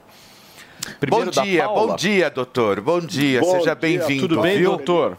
Bom dia, Bom demais querido. estar aqui com vocês. Obrigado Imagina, pelo é um convite. prazer, viu? Obrigado pela participação. Doutor, vamos lá comentar então um pouco sobre o Fernando Zor. Não, primeiro da Paula. Vamos falar da Paula primeiro? Coloca na da tela aí, Paula Mari, do, da do Big Paula. Brother, que é, ela, ela fez, enfim, depois ela tentou fazer, enfim, chamou muito a atenção. O que, que ela fez afinal, hein, doutor? Felipe, eu vejo que ela, ela já tinha uma sobrancelha bem arqueada, mas eu acredito que ela deu um grau a mais, um up a mais. Fio de sustentação é excelente para isso. Então ela, a gente consegue arquear mais ou consegue deixar essa sobrancelha mais retificada. Isso acaba abrindo o olhar, deixa um olhar mais atento, um ar de, de descansada maior. A gente joga o vetor do rosto para cima. O rosto está mais af- afinadinho, então está mais bem definido o contorno inferior. Pela foto, eu acho que passou um pouco do ponto a questão do, do queixo. Ela, a, a gente tem que respeitar algumas proporções na face quando a gente fala em harmonização, em preenchimentos, em procedimentos estéticos. Aí eu acho que, sinceramente, acabou passando um pouquinho do ponto. Não vejo que está feio, vamos falar assim. Tá bacana, porém, poderia melhorar um pouquinho essa, essa proporção do contorno inferior da face. O Você queixo está disse realmente... o, contorno, o contorno da face, mas eu- a a- tanto a, fo- a foto do antes e a foto do depois, o depois ela tá muito maquiada, né? É, então tá muita muito maquiagem. produzida. Muito. É. Tá, tá Sim. todo muito produzida, ela tá muito produzida e tá todo mundo falando que foi Photoshop também. É, mas eu acho que o fio de sustentação na- no qual você comenta é, é aquele que a gente falava de fio russo, né? Que puxa e amarra, enfim. Fio russo? É? Por que russo, hein? Porque acho que é da Rússia. É, ó, é, Ótimo. Existem alguns fios mais antigos, permanentes. O fi- Fio russo, fio de ouro. De ouro é bom pra fazer corrente, né? Se desce, né? Então tem vários fios aí desses mais antigos, permanentes. Hoje em dia a gente está bem mais evoluído, evoluiu bastante esses, essa tecnologia. Inclusive hoje eu estou responsável pelo lançamento nacional do fio mais moderno do mundo. Está sendo lançado hoje aqui no Hotel Sheraton, em São Paulo bem bacana realmente, então promove uma sustentação da face, não, não volumiza. Ele acaba trabalhando com o próprio volume da paciente, então acaba voltando ao tempo. Ótimo. É, a hora que a gente joga o rosto para cima, Legal. o contorno fica mais bem definido. Acontece que quando se trata de preenchimento, de preenchedores, a gente acaba adicionando volume, além do volume já da paciente. E o pessoal realmente acaba passando do ponto. Com certeza, essa foto tem sim um filtrinho, um ponto de luz muito bem trabalhado, além da maquiagem, com algum filtro, alguma coisa assim. Mas realmente eu eh, já vi coisas piores. Ô, doutor, podemos, reversão. podemos falar do Fernando, da dupla Fernando Sorocaba, porque a harmonização dele eh, foi um pouco diferente, minha querida Antônia Fontinelli, Felipe Campos, pelo fato dela ter sido no bumbum, certo, doutor? Foi o senhor que foi responsável por isso? E o que, que acontece? Quando uma pessoa decide fazer uma harmonização facial eh, na nádega, isso... eh, Ele, põe- ele, ele- faz é um o- sorriso na Só nada. pra- não, deixa, deixa eu Ficar harmonizada. Eu quero entender um pouco mais isso. O que, que é? A pessoa ela se sente desconfortável na calça jeans? O que, que é? Só para entender. Sabe que cada vez Quer mais. sair mostrando o principalmente- bumbum, né? Principalmente depois do Fernando, acabou abrindo um leque para os homens aí. Homens, eu trato a vida toda homens, mas o homem geralmente não fala, né? O Fernando ele incomodava justamente com isso. A calça não encaixava muito bem, tava faltando uma, uma sustância ali. A hora que colocava o, o receptor do microfone, a calça caía. Não tava dando, não, usando o cinto toda hora. Então a gente decidiu fazer um, um voluminho. Foi algo discreto no Fernando. É, não fizemos, falamos, vamos Ah, então foi aí, segurar falei, a calça, é isso ou não? Mas, mas quando a calça tá larga, a gente não compra uma, uma menor? Não, quando a calça tá larga, você usa o suspensório. Ou você coloca um cinto. Você não vai no cirurgião plástico pra é, colocar mais bunda pra segurar a calça. Não é isso que você faz. Isso já é frescura, vai, doutor. Vamos, Não, conver- mas é vamos bacana. combinar que daí já é demais, hein? Não, mas é legal, é bacana. Cada vez mais estou fazendo em homens. Essa semana, inclusive, eu fiz um paciente de Salvador que veio exclusivamente para fazer o procedimento. Está cada vez mais em alta. A procura aumentou muito realmente em harmonização, em volumização, em preenchimento glúteo nos últimos dois a três anos. E principalmente esse ano a procura disparou e é muito bacana. O produto hoje em dia está muito seguro. Hoje em dia temos produtos muito seguros, inclusive até o que não tínhamos ano passado. Hoje a gente já tem produto seguro, absorvível, produto que vai estimulando colágeno ao longo da absorção. vai melhorando a hidratação da pele, além da volumização. E o que acaba, os pacientes acabam ficando muito satisfeitos. Que é coisa não é nada tão chocante, mas é que dá uma diferença realmente, acaba encaixando melhor nas roupas. O Fê, que mais de Não, caso então, que e a na verdade tem? teve a Gabi Martins, né, que depois ela se arrependeu um pouco e fez a reversão, né? E a reversão é fácil de ser feita. Primeiro, acho que a gente tem que mostrar a foto da cantora, da Gabi Martins, justamente, justamente para a gente ver o antes e depois e comparar essa reversão. Antônio acho que me pediu aqui. Fala, é. Antônia. pedir.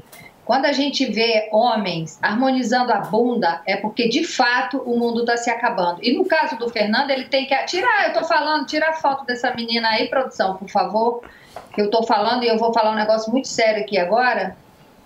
Pode ser? Obrigado. Então, deixa eu falar uma coisa. Quando você vê homens harmonizando a bunda, é porque de fato tá tudo desandando. E no caso desse rapaz, Fernando, ele tem que harmonizar é o cérebro dele. Eu fico me perguntando. Eu trouxe a ex-mulher dele aqui no meu programa para falar de pensão. Eu não sei se isso tudo já foi resolvido. Eu espero que tenha sido resolvido, né? Maluca. Porque, né, harmonizando a bunda fica difícil. Ah, ai, doutor, cada situação né, é difícil, né? Mas assim, a gente. A gente vamos, vamos falar da Gabi Martins, porque a Gabi Martins. Antônia, olha só, o antes e depois ela resolveu reverter a situação. Vamos lá. Mostra o antes e Gente, depois, Felipe Olha, não, esse é o Campos. antes, Isso é ela cabelo, loira. não é? Era, não, antes é o loiro. É, o loiro e o depois. Só que eu acho que ela ficou a cara da Pablo Vittar. Sabe você olha assim? Você foi longe nessa. É. Mas ficou uma coisa meio Pablo Vittar, meio, É, meio o que, que Glória aconteceu? Groove. O que, que aconteceu nesse caso, assim, doutor? Porque assim, eu Nossa, olho antes desse muito, caso, gente. eu, assim, particularmente, eu não tô vendo problema nenhum. Pelo contrário, Ah, uma menina assim, linda. Ela ficou em 3D, vai, Paulo. Não, eu tô falando antes, Fê. Olha o É, antes e o antes não, o antes, o antes maravilhosa. Então, uma menina linda. Qual que é o problema Maravilhosa. dela? Enfim, eu quero entender, doutor, do aspecto técnico aí. Olha, o aspecto técnico, exatamente esse ponto. Aí, com certeza, fizeram harmonização, não é uma receita de bolo, não é deixar todo mundo quadrado, com aquele queixo marcado. A cara do Bob Não é Esponja, isso. né?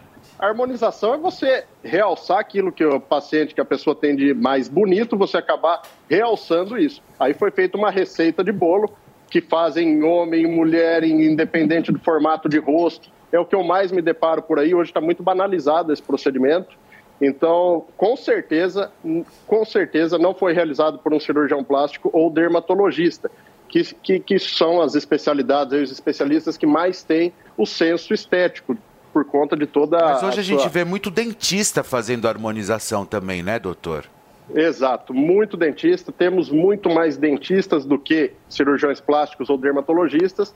E o pessoal vai atrás do que está dando dinheiro, do que está na moda, mas isso não é uma, uma harmonização. É, é muito claro, é muito evidente que o resultado, que piorou muito do que era e que o rosto está completamente sem proporção e não está bacana. Isso, isso Não, não, é a ficou beleza, não é para isso que a gente gente. trabalha.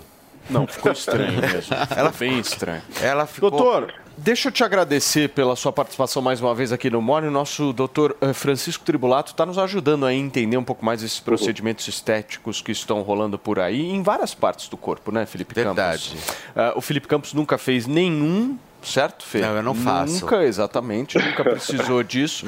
Mas o meu ponto é o seguinte, doutor, quero que, quero que, quero que você possa voltar aqui quando quiser, viu? Muito obrigado pela sua participação. Muito obrigado. Valeu, Paulo. Tchau, Valeu. querido. Abraço. Tchau, tribulato. Gente, olha só, a ex-presidente Dilma foi eleita nesta sexta-feira por unanimidade presidente do novo Banco de Desenvolvimento, o Banco dos BRICS. A instituição é gerida pelos cinco países que formam inclusive esse bloco: Brasil, a Rússia, a Índia, China e África do Sul. Dilma Rousseff é eleita inclusive presidente desse banco e eu quero trazer esse tema para nossa repercussão e para a nossa discussão aqui de como é que vocês veem isso. Antônia, vou começar por você essa. Felipe, ô Felipe, é, Paulo, tem o que falar sobre a Dilma no- é, assumindo os BRICS? Não tem, eu acho que não merece nem comentário. Ela não tinha que estar aí, ela não tem capacidade para isso. É assustador tudo isso. Eu não consigo nem me estender sobre esse assunto. Ah, Os meninos aí que, que mexem com a economia, eu acho que vão dissecar mais de forma técnica. Eu resumo essa ópera falando que é um absurdo, um completo absurdo. Então, de forma técnica, sei lá, pensando desse ponto de vista que, que a Antônia trouxe, ela, ela prejudica a imagem do Brasil com esses países. E assim, essa viagem do Lula também tinha uma pitada de uma certa articulação, uma preparação de terreno para que essa indicação ela fosse absolutamente consolidada. Havia uma certa cortesia ali que o Lula queria fazer, até com o próprio Xi Jinping visando isso. Olha, no meu ponto de vista, Paulo, é, a própria existência de um banco dos BRICS, para mim, é algo que nem deveria existir. A ideia de conceito de BRICS, no meu ponto de vista, é uma ideia que não faz sentido para um país que supostamente defende a democracia, né? Fazer alianças tão próximas com países que têm valores tão diferentes, é, eu não acredito que é, melhor, é o melhor tipo de grupo é, em termos de é, diplomacia, geopolítica internacional que o Brasil poderia se inserir. É, a Dilma ir para a presidência do Banco dos BRICS, para mim, é algo meio que irrelevante. É, é muito importante para ela, porque ela vai ganhar 500 mil dólares por ano. Né? Então, em dois anos é, de mandato ali, ela vai ganhar um milhão de dólares, né? que é aproximadamente 5 milhões de reais.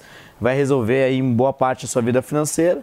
Do lado aqui do, do PT e do governo é, Lula é uma maneira de promover para remover, né? Você promove ela e manda ela para a China, aí pelo menos ela não vai, né? É pacote completo que a pacote gente chama, completo. E eu sinto muito pela tradutora da Dilma lá na China que vai ter um trabalho de quase, é, assim, uma coisa é, quase impossível de ser executada. Era muito mais fácil você ser um cientista de foguetes ou algo do gênero do que é, traduzir para Dilma lá na China, né? Ô, mano, você acha que muda alguma coisa além do Lula conseguir resolver um problema que ele tinha, né? Pois é, eu acho que o Dani falou muito bem. O BRICS é um, um grupo estranho, né? Para quem não lembra, BRICS é a união de Brasil, Rússia, Índia, China e África do Sul. É um bloco criado pelo no, no primeiro governo do PT com uma lógica de tentar criar uma união de países é, intermediários, digamos assim, contra as grandes potências do, da União Europeia e dos Estados Unidos, como se fosse um, um bloco alternativo de, de poder na geopolítica mundial, mas são países que, em muitos sentidos, não têm é, convergência de valores com o Brasil. Né? A China e a Rússia são ditaduras e, e é preocupante esse, esse caminho de diplomacia unindo o Brasil a ditaduras. Agora, também não dá para não comentar o fato de ser nomeada como presidente de um banco uma pessoa que foi condenada por crime de irresponsabilidade fiscal, de pedalada fiscal, alguém que usou contabilidade criativa, uma forma educada para falar de fraude contábil na condução da presidência da República, virar presidente de um banco é realmente algo estapafúrdio. Sem dúvida. Gente, olha só, o secretário de, dos Estados Unidos disse, inclusive, que o TikTok é uma ameaça ao país e que precisa acabar. Quem vai trazer detalhes dessa história e dessa treta que está rolando lá nos Estados Unidos é a Miriam Spritzer, porque esse representante, o CEO, né, Mi, do TikTok, foi ouvido ontem pelo Congresso americano, pressionado principalmente por deputados republicanos ali da base. E eu quero entender o que, que você pensa sobre isso, né? Como é que você vê essa proibição? TikTok não vai mais existir nos Estados Unidos. Lembrando que nós estamos falando de alguns bilhões de seres humanos que estão com esse aparelho conectado nesse aplicativo, né? É, a primeira coisa que a gente tem que lembrar é que o TikTok ele já é banido em vários países, inclusive na China, né? A China tem sua própria versão do aplicativo que dá acesso a vídeos bem diferentes dos tipos de vídeos que a gente tem acesso aqui nos Estados Unidos. Mas o TikTok ele veio ali no início da pandemia, no início de 2020, com tudo e meio que virou uma, o melhor aplicativo para os criadores de conteúdo Assim, por consequência, também gerando empregos, né? Porque muitos dos, das propagandas começaram a ir para o TikTok. Os usuários, principalmente pré-adolescentes e crianças ali, começaram a usar muito o TikTok para ver as dancinhas e tal. E isso acabou gerando uma forma de captação de dados do público americano ou do público internacional que não se sabe exatamente para onde é que esses dados estão indo, quanto acesso se tem e se tem ou não envolvimento do governo da China dentro da empresa. Então, eles chamaram né, o CEO do TikTok para apresentar frente ao Congresso americano e ali ele foi eh, a, a palavra que foi usada em inglês se chama grilled, né? Que ele foi como se fosse grelhado. Ele foi realmente perguntaram coisas bastante duras, até mais do que quando chamaram ao Congresso o CEO do Twitter, do, do Facebook na época, enfim. E existe essa suspeita de quanto que o TikTok realmente ele está sendo uma ferramenta de espionagem. E a situação com os Estados Unidos e China hoje em dia está mais tensa do que antes, né? Até em função daquele balão que, que agora até tem algumas pessoas estão dizendo que não era um balão chinês, enfim. Então, isso está aumentando aí o, o, essa tensão entre os dois países. O, o, o CEO do TikTok fala que não tem nenhum envolvimento com o governo, mas enfim, né? Isso a gente não tem, na verdade, como garantir. É uma, é uma coisa que vai ainda desenvolver. E existe sim uma, uma verdadeira ameaça, entre aspas, de que o TikTok seja banido nos Estados Unidos. E isso está envolvendo muitas empresas aí no meio que estão pensando: bom, se o TikTok for banido, onde é que nós vamos colocar esse orçamento de marketing? Os criadores de conteúdo também. E a discussão de dados, né? O quanto que, que, tem que mudar de fato a lei de privacidade de dados também para as outras redes sociais, porque o, o argumento do TikTok é exatamente que eles não estão pegando dados diferentes do que um Facebook, Instagram e WhatsApp estão pegando. Então, qual é a diferença entre essa empresa da outra? Sim. Então, tá tendo essas discussões aí.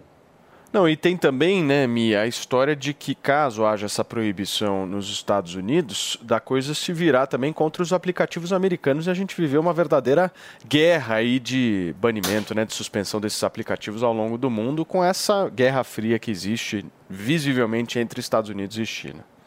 Exatamente. E tem a questão de que esses, esses aplicativos e essas redes sociais, elas estão captando dados e informações dos seus usuários, né?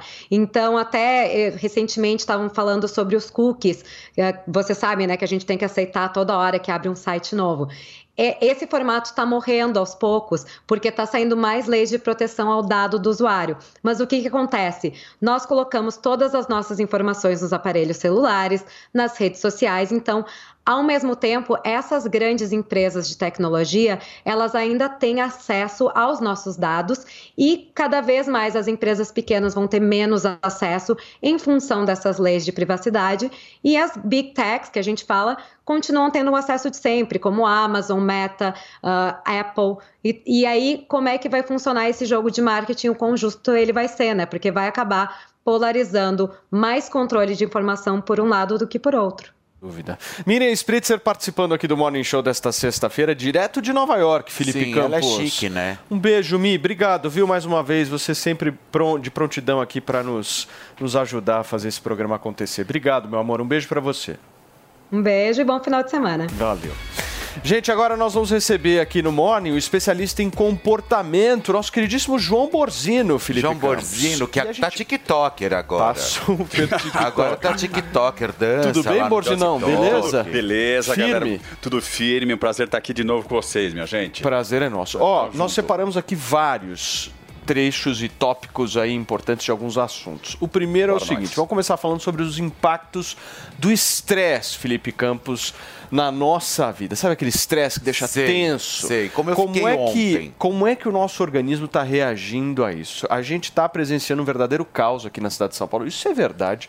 Eu me deparei com várias situações. Ontem eu fui num podcast ontem e vi várias pessoas ali na região da Juscelino Kubitschek aqui em São Paulo não conseguindo transporte, porque se tentavam ir de ônibus, o ônibus estava lotado. Se tentava pegar um táxi, o táxi não parava. Se tentava entrar num Uber, o Uber não recebia, porque sei lá, a corrida estava 250, 300 reais. Ou seja, como é que a gente lida com isso no dia a dia, nessas situações, Borzino? Vai a pé, né? É, na verdade, é, é Vai a exatamente. Você pé. a pé ou a nado aqui em São Paulo, né? Também, É, porque a pé. quando chove é, É. a nado, caiaque, alguma coisa do tipo, stand-up.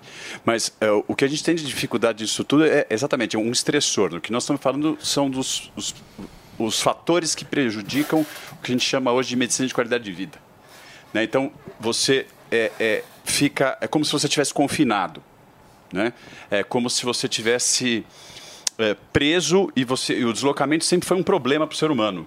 Né? Porque você tem que chegar, você tem hora e você e, você- e muitas vezes você vai chegar no médico, o médico não está né? Você, você vai perder o teu tempo. Você, a gente tá, a gente tem uma corrida contra o tempo, o tempo, o tempo integral e ficar parado é extremamente angustiante. Pode ver que é- daí as pessoas que já estão estressadas têm um estressor a mais para revelar o estresse. Por exemplo, não é só isso começa também, a xingar, né? bater, É, por exemplo, berrar. é um percurso que eu faço da minha casa até a Jovem Pan é de oito minutos. Eu demorei duas horas para chegar. Então, ou seja, e aqui a gente entra ao vivo. É. Então, Sim. agora imagina quem tá para perder o emprego, por É. exemplo. Não, imagina o professor indo para a aula, quer dizer, a gente tem é, os compromissos a cumprir, quer dizer, é, é, está ligado à qualidade de vida. Por exemplo, ano passado eu morei, eu morei em Portugal. Então, você assim, você, você tem a facilidade de chegar em qualquer lugar. O dia até parece mais longo. Porque aqui a gente está acostumado a ficar horas no trânsito confinado. O que estressa a gente, porque você está confinado. Esteja confinado preso num ponto de ônibus ou dentro do carro, alguma coisa, você está se sentindo confinado, porque você está indo para algum lugar com objetivo. Você pode concordar ou discordar. Para nós da Jovem Pan, o mais importante é a liberdade para opinar. É a liberdade para discutir os fatos. É o jornalismo independente. Porque nós somos independentes. Jovem Pan News, jornalismo independente. Você sabia que o frango é a melhor proteína para uma dieta saudável e de emagrecimento? Rico em vitaminas e minerais, o frango controla o colesterol e auxilia na imunidade. Chega de frango sem graça. Venha experimentar os deliciosos frangos grelhados na brasa, com um sabor inigualável e temperados com molhos importados. Ficar em forma e manter a saúde nunca foi tão gostoso. Barcelos Moema, a maior rede de frango na brasa do mundo. Rua Canário 544 Moema. Siga nossas redes sociais, arroba Barcelos Moema. E aí, tá embarcando no mundo de apostas esportivas e não sabe por onde começar? Então conheça o vaidebob.com. Simples, fácil e intuitivo, o site te oferece as melhores odds do mercado e tem mais. Nas redes sociais, arroba você tem postagens diárias sobre as principais disputas e dicas para fazer aquela fezinha. Muita gente acha que apostar é um bicho de sete cabeças, mas agora que você tem o Vai de Bob, fica relax. Então já sabe, na dúvida, vai de Bob.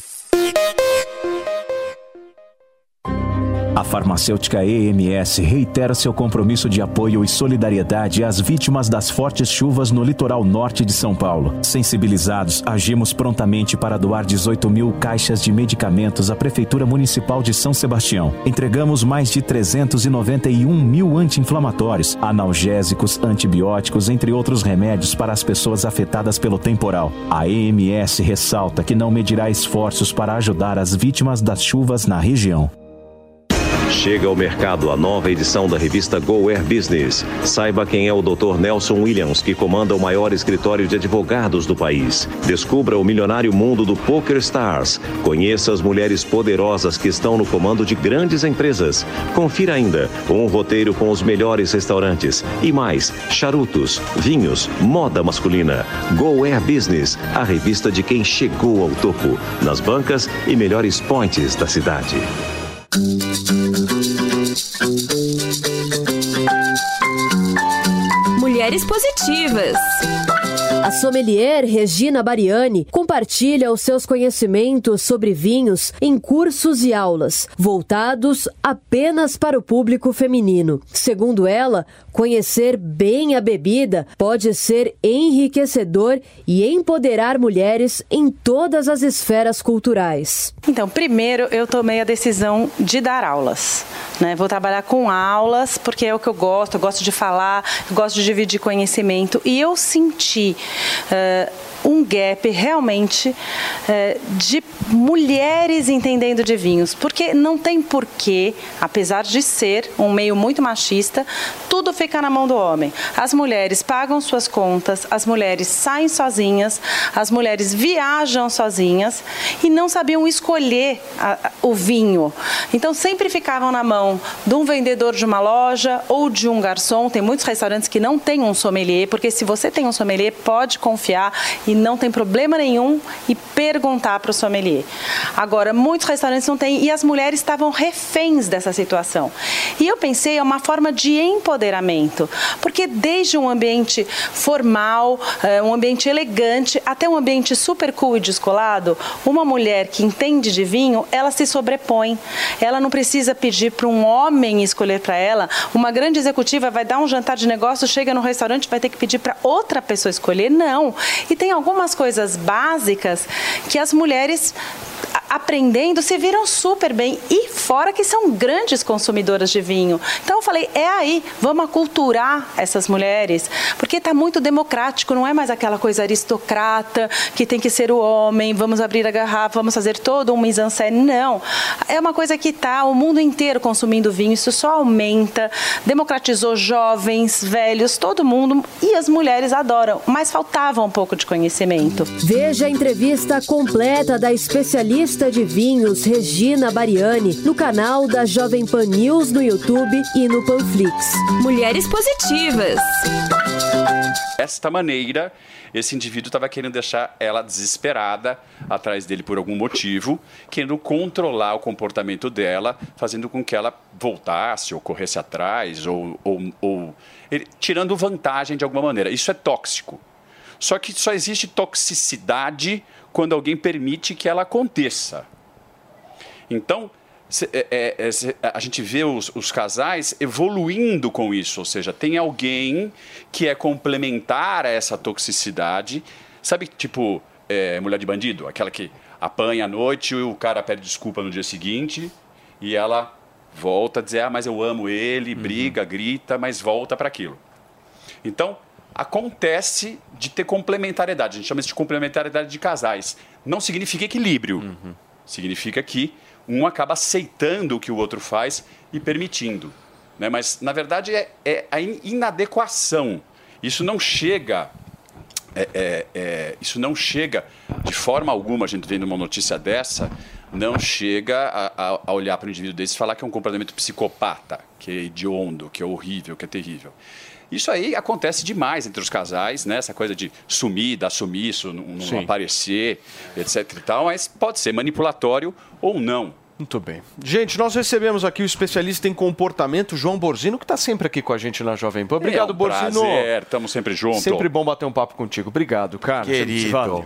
Gente, são 11 horas e 39 minutos. Finalmente, a Fórmula E, não é a Fórmula 1 não, viu, Felipe Campos? Está no Brasil para realizar uma etapa do Mundial de Carros Elétricos. O Sambódromo do AMB já está todo preparado aqui em São Paulo para receber essa primeira edição do E-Prix da cidade. A gente vai bater um papo agora no Morning Show com o presidente da SP Tours, Gustavo Pires, que é quem junto ali da prefeitura, trouxe essa história para acontecer no Brasil pela primeira vez, né, Gustavo? Bom dia. Bom dia, Paulo. Bom dia, pessoal. Sim, é a primeira vez. Bom dia, Primeira Gustavo. corrida. Bom dia, bom dia. Primeira corrida da Fórmula E no Brasil.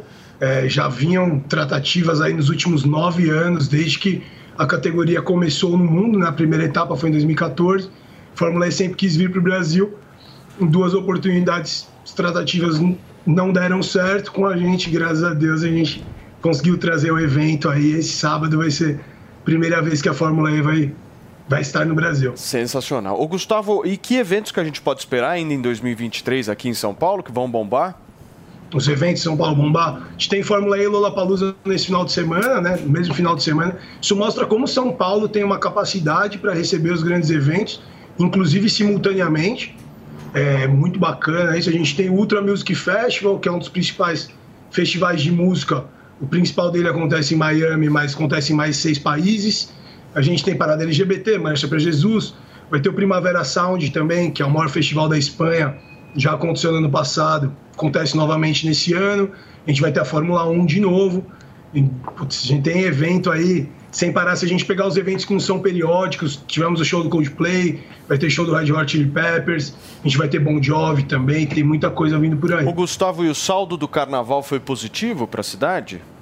O saldo do carnaval foi positivo para a cidade, toda a estrutura do carnaval. É, a Espetures foi responsável, não tivemos grandes ocorrências. A gente teve um recorde de público igualando o Carnaval de 2020, um impacto econômico muito bacana para a cidade de São Paulo. Rede hoteleira movimentada, então sim, sim, foi bem positivo. Muito bem. Gustavo, acho que o Dani quer fazer uma pergunta. Por favor, Dani. Não, é bom. Bom dia, Gustavo. Eu estava dando uma olhada nos jornais hoje e eu vi é, uma notícia que me chamou a atenção e que, na verdade, ela aparece mu em muitos anos das edições do Lollapalooza, de que existem pessoas que trabalham na organização do evento que têm trabalho análogo à escravidão. E eu queria, existe assim diversas diversos relatos sobre isso. Eu queria saber um pouco do trabalho da prefeitura acompanhando essa situação aí, se de fato essas denúncias procedem. O, o Lula Palusa soltou uma nota ontem dizendo que uma empresa terceirizada é, pode ter feito esse tipo de contratação, que eles, Lula Palusa, não fizeram de forma alguma. A gente teve recentemente um problema no Rock in Rio, também no Rio de Janeiro, semelhante a esse. A prefeitura condena qualquer tipo de contratação dessa forma, que na verdade é um abuso, não é uma contratação. A gente, na hora que soube da notícia, já ligamos para os produtores do Lula Palusa e eles deram esse retorno para a gente. Disseram que estão averiguando a empresa e, claro, essa empresa não, não vai fazer nem, mais nenhum tipo de evento com eles, além de todas as questões cabíveis de processo que a empresa deve sofrer para ser condenada por um absurdo desse. Ô Gustavo, para a gente finalizar, essa edição da Fórmula E nesse final de semana aqui em São Paulo, como é que você está organizando aí a questão do trânsito? O que, que as pessoas que estão nos ouvindo, nos assistindo agora podem esperar aí da organização da Prefeitura e quantas mil pessoas a gente vai ter aí eh, no Sambódromo do AMB aqui em São Paulo neste final de semana? Ó, a gente vai ter o sambódromo lotado, capacidade para 20 mil pessoas. Os ingressos estão praticamente esgotados, com certeza vai ter lotação máxima ou perto disso. O nosso trabalho em relação ao trânsito é que, diferente da Fórmula Indy, que fechava a marginal Tietê para a corrida, o, o circuito da Fórmula E não fecha a marginal. Então, ele tem um impacto menor sobre o trânsito. A CET, junto com nosso apoio ao trânsito também, nos faz, está coordenando todos os trabalhos e não vai ter grande impacto, não vai ser um problema nem para o morador ali da Zona Norte, Santana, Casa Verde, vai ser um grande problema a Fórmula E nesse final de semana. Sim. Antônia, você me pediu rapidinho, por favor. Gustavo, tem uma pergunta muito séria para lhe fazer. Muito séria essa pergunta, Gustavo. Se for sim, é sim, se for não, é não, e é a vida que segue. Tá namorando, Gustavo? tô, tô, tô namorando, tô namorando. Que bom. Que coisa, hein, Antônia? Faz parte da. jornalismo, jornalismo. Turma, nós conversamos aqui com o presidente da SP Tours da cidade de São Paulo, Gustavo Pires. Obrigado, viu, Gustavo? E a gente vai acompanhando aí ao longo da, da, do ano os eventos que acontecem aqui na cidade. Obrigadão. Obrigado a vocês pela oportunidade. Vale. Tchau, tchau. Gente, olha só o caso Márcio Smelling e também Dani Calabresa voltou a ser destaque na internet. Isso depois que Smelling deu uma entrevista à Folha de São Paulo dizendo que a humorista estaria atrasando o processo judicial. Nessa semana, tanto ele quanto Dani e outras mulheres que afirmaram, inclusive, sofrer assédio, deram outras entrevistas ao portal Metrópolis, onde rebateram, inclusive, as acusações sobre esse caso. Quem traz detalhes é o Felipe Campos. Pois é, essa história está tendo uma reviravolta absurdo, né? Que absurda. Quem é que não lembra, né, do caso do Márcio Smelling ali envolvido ali num assédio sexual absurdo dentro da Rede Globo, foi parar no compliance da emissora e tudo. Márcio Smelling voltou a dizer que reconhece alguns erros que cometeu enquanto era chefe do departamento de humor lá na TV Globo, né, pessoal? Mas negou que aquilo tenha sido assédio. Disse que pode ter passado do ponto, inclusive, ao tentar conquistar Calabresa, mas que ela dava sinais de que poderia continuar. O ator foi questionado pela equipe do Metrópolis, que entrou em contato, fez uma matéria incrível, inclusive, e se ele não percebia se repetidas tentativas frustradas não seria o assédio. Ele respondeu que ele nunca, mas nunca tinha tido, tinha dito um não para ele, é, que dava sinais de que existia intimidade entre os dois. Dani rebateu em outra entrevista dizendo que cada pessoa reage de uma forma a casos assim, que ela tem que, que, a, que a tentativa de desviar das investidas com piadas, mas sempre desviava. Além do fato de que não queria criar uma briga com o chefe, que ela gostava muito do trabalho dela dele, inclusive. Melling foi denunciado em dezembro de 2019 pela atriz Dani Calabresa e hoje ele é investigado no inquérito policial aberto lá em 2020 pela Delegacia da Mulher do Rio de Janeiro e processa Calabresa por danos morais. Ô, Antônia, eu nunca te ouvi falar sobre esse tema. Queria muito que você pudesse fazê-lo agora. É uma pergunta que não quer calar. Esse rapaz não era casado? E outra coisa, eu amo a Dani Calabresa. Eu tenho certeza o quanto foi difícil para Dani administrar essa situação. Agora vocês se coloquem no lugar dela. Ela gostava do trabalho dela, ela é, ela gostava dele, então ela ficava saindo pela tangente para não arrumar um problema maior. Aí o cara processa ela por danos morais porque ela teve a coragem de falar: chega, acabou, estou sendo assediada assim. Gente, é o poste mijando no cachorro. Mas, o Antônia, isso aí que você está trazendo é a versão dela, né? A versão dele é completamente diferente. Mas a versão dele no jornal não foi. "E- Eu, eu, eu investia nela e ela parecia gostar, ela, ela foi repetidas às vezes. Ah, gente, pelo amor de Deus! Pelo amor de Deus, a Dani Calabresa ia ganhar o quê? O quê? Além da exposição, que ela é brincalhona, mas a Dani não é polêmica. A Dani é uma pessoa que tem horror à, à- à confusão. Ba- Baseado em quê? Ela ia ganhar o quê denunciando o Márcio Smelly, gente? Por favor. E foram outras pessoas também que falaram. O que está acontecendo? Não, né? Peraí, por favor. Não, mas é porque essa história foi uma história que repercutiu muito e ainda está repercutindo, justamente por aquela discussão que a gente já fez aqui no Morning algumas vezes, de uma certa é, pena para alguém que apenas foi acusado e não necessariamente é culpado pela história. E nesse caso específico do Márcio Smelly ocorreu isso. A gente viu ao longo de toda a trajetória várias inconsistências na fala da Dani Cala... Várias, Antônia, Mas várias aí, aí a gente rebate também na Várias. história do José Maier, que até hoje nada ficou comprovado. Tanto que a menina abriu mão do processo, entendeu? Ou seja, a gente tem que tomar muito cuidado com essas atitudes. Fala, Manu. Mas um- Uma coisa bem complicada nesses casos é quando se trata de um chefe com a subordinada, né? Porque tem uma relação de poder aí também, né? Que é aquela situação de, pô, você gosta do seu trabalho, como é que você coloca. Então, eu acho que falta uma noção por parte de alguém que tem um cargo de chefia de que, pô, você tem que ser muito mais cauteloso se você quer ter algum tipo de relacionamento com alguém que trabalha com você. É, é muito, é muito mais complicado, né? Tem uma sutileza do poder do trabalho misturado com a questão da, da sedução amorosa. Então é, é muito complicado. Fala, Dani, por favor. Não, eu acho que muitas vezes a gente tem. Muitas pessoas têm dificuldades de se expressar e de demonstrar um interesse que tem por outra pessoa.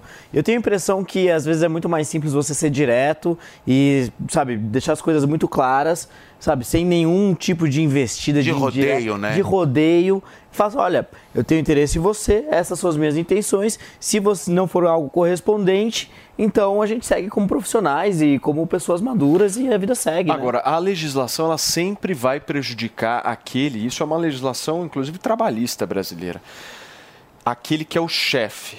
O chefe ele é sempre o culpado, sempre. A própria legislação já aponta isso. Em qualquer caso que haja algum tipo de dúvida e haja uma necessidade de escolha, a legislação ela pende para culpar o chefe. Isso Ah, o- é justo? Então, é, via de regra, por conta da desproporcionalidade da- do relacionamento entre subordinado e, e o seu e o seu chefe, né, como o Mano falou, de fato não, não estão em par de igualdade. Agora, não necessariamente significa que todas as situações é, o chefe vai ser o culpado, né? Eu acredito que não. Agora, estamos falando de 30 meses aí dessa história, né? É 30 tempo, meses. hein? É 30 tempo. meses. Eu lembro que eu estava num outro programa, eu cobri esse caso do começo ao final, logo quando saiu na época, que foi na revista Piauí, inclusive trazido ali pelo meu querido amigo João Batista Júnior. É, eu, a, a, a, o- tanto o Mellin quanto ele não quis falar na época, mas foi procurado.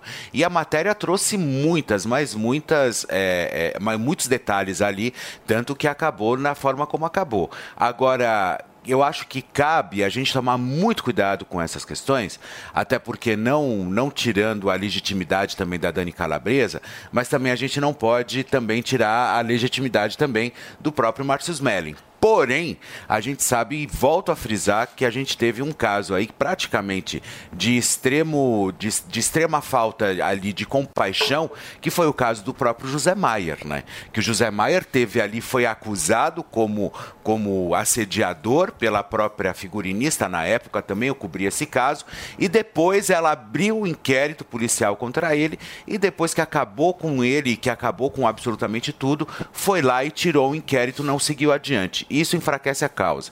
Por quê? Porque você, já a partir do momento que você tacou um inquérito, foi lá e colocou, na hora que começam a pedir as provas, você não tem prova e acaba o inquérito, não, você É. segue com ele adiante, porque já que a pessoa fez, ela tem que pagar. Sem dúvida. Né? Então, eu acho que o mínimo. Aí acabou com a carreira do José Maia, acabou com absolutamente tudo. O homem desenvolveu uma, uma doença autoimune relati- é, com- é, relacionada ao estresse. E aí, sabe? Fica por isso mesmo. A gente tem que tomar muito cuidado com essas responsabilidades. Pediu, Antônia? Pedi, pedi. Quem acabou com a carreira do Zé Mai, que costuma ser ingrato com as pessoas que dão sangue pela casa, se chama TV Globo. E porque quem fez isso sabe exatamente a realidade dos fatos, que eu não estou aqui para falar, para depois não sobrar para mim. Mas a TV Globo sabe exatamente a situação relacionada ao Zé Mai. E a TV Globo sabe exatamente quem é Dani Calabresa e quem é Márcio Smelling, tá bom? Então a culpa disso tudo se chama da TV Globo. Muito bem, gente. O presidente do Senado, Rodrigo Pacheco, apresentou um projeto de lei que institui prazo de 30 dias úteis para que o presidente da Câmara dos Deputados se pronuncie sobre o andamento ou não de pedidos de impeachment contra presidentes e vice-presidentes da República. A gente vai trazer essa discussão por aqui porque atualmente as regras de impeachment são definidas por uma lei de 1950. Nela não há prazo estipulado para que o presidente da Câmara analise ou não um pedido de impeachment. O modelo atual é visto como uma ferramenta de chantagem da cúpula da Câmara contra o presidente da República da vez. O texto protocolado por Pacheco é baseado em um relatório entregue em dezembro ao Senado Federal por uma comissão de juristas presidida pelo ministro do Supremo Tribunal Federal, Ricardo Lewandowski.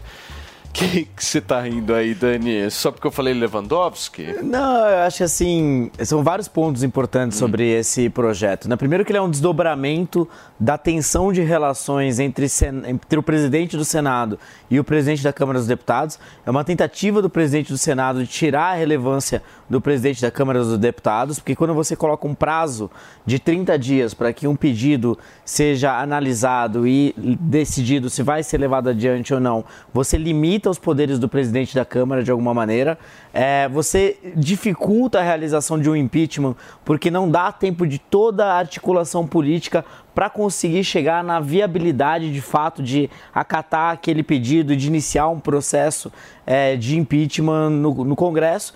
E por último, que são questões ligadas e que são pontos nesse projeto que são sugestões do Lewandowski, que lá atrás rasgou a Constituição para fazer com que a Dilma passasse pelo período do impeachment, fosse impeachada e não perdesse os direitos políticos, que foi algo assim inimaginável. E por último, também dificulta é, a possibilidade também de levar adiante processos de impeachment, porque começa a, a considerar a criminalização de quem é, propõe aquele pedido de impeachment. Então, se não tiver embasado da forma correta ou se tiver uma interpretação que por acaso é, não, não venha a, a sustentar todos os pontos técnicos, essa pessoa pode ser criminalizada por isso. Então, Mas que sério. há hoje um poder de barganha, ah, não há, mano, nessa história toda? O presidente da Câmara ele tem um poder surreal de deixar o É, presidente da República uma na mão dele.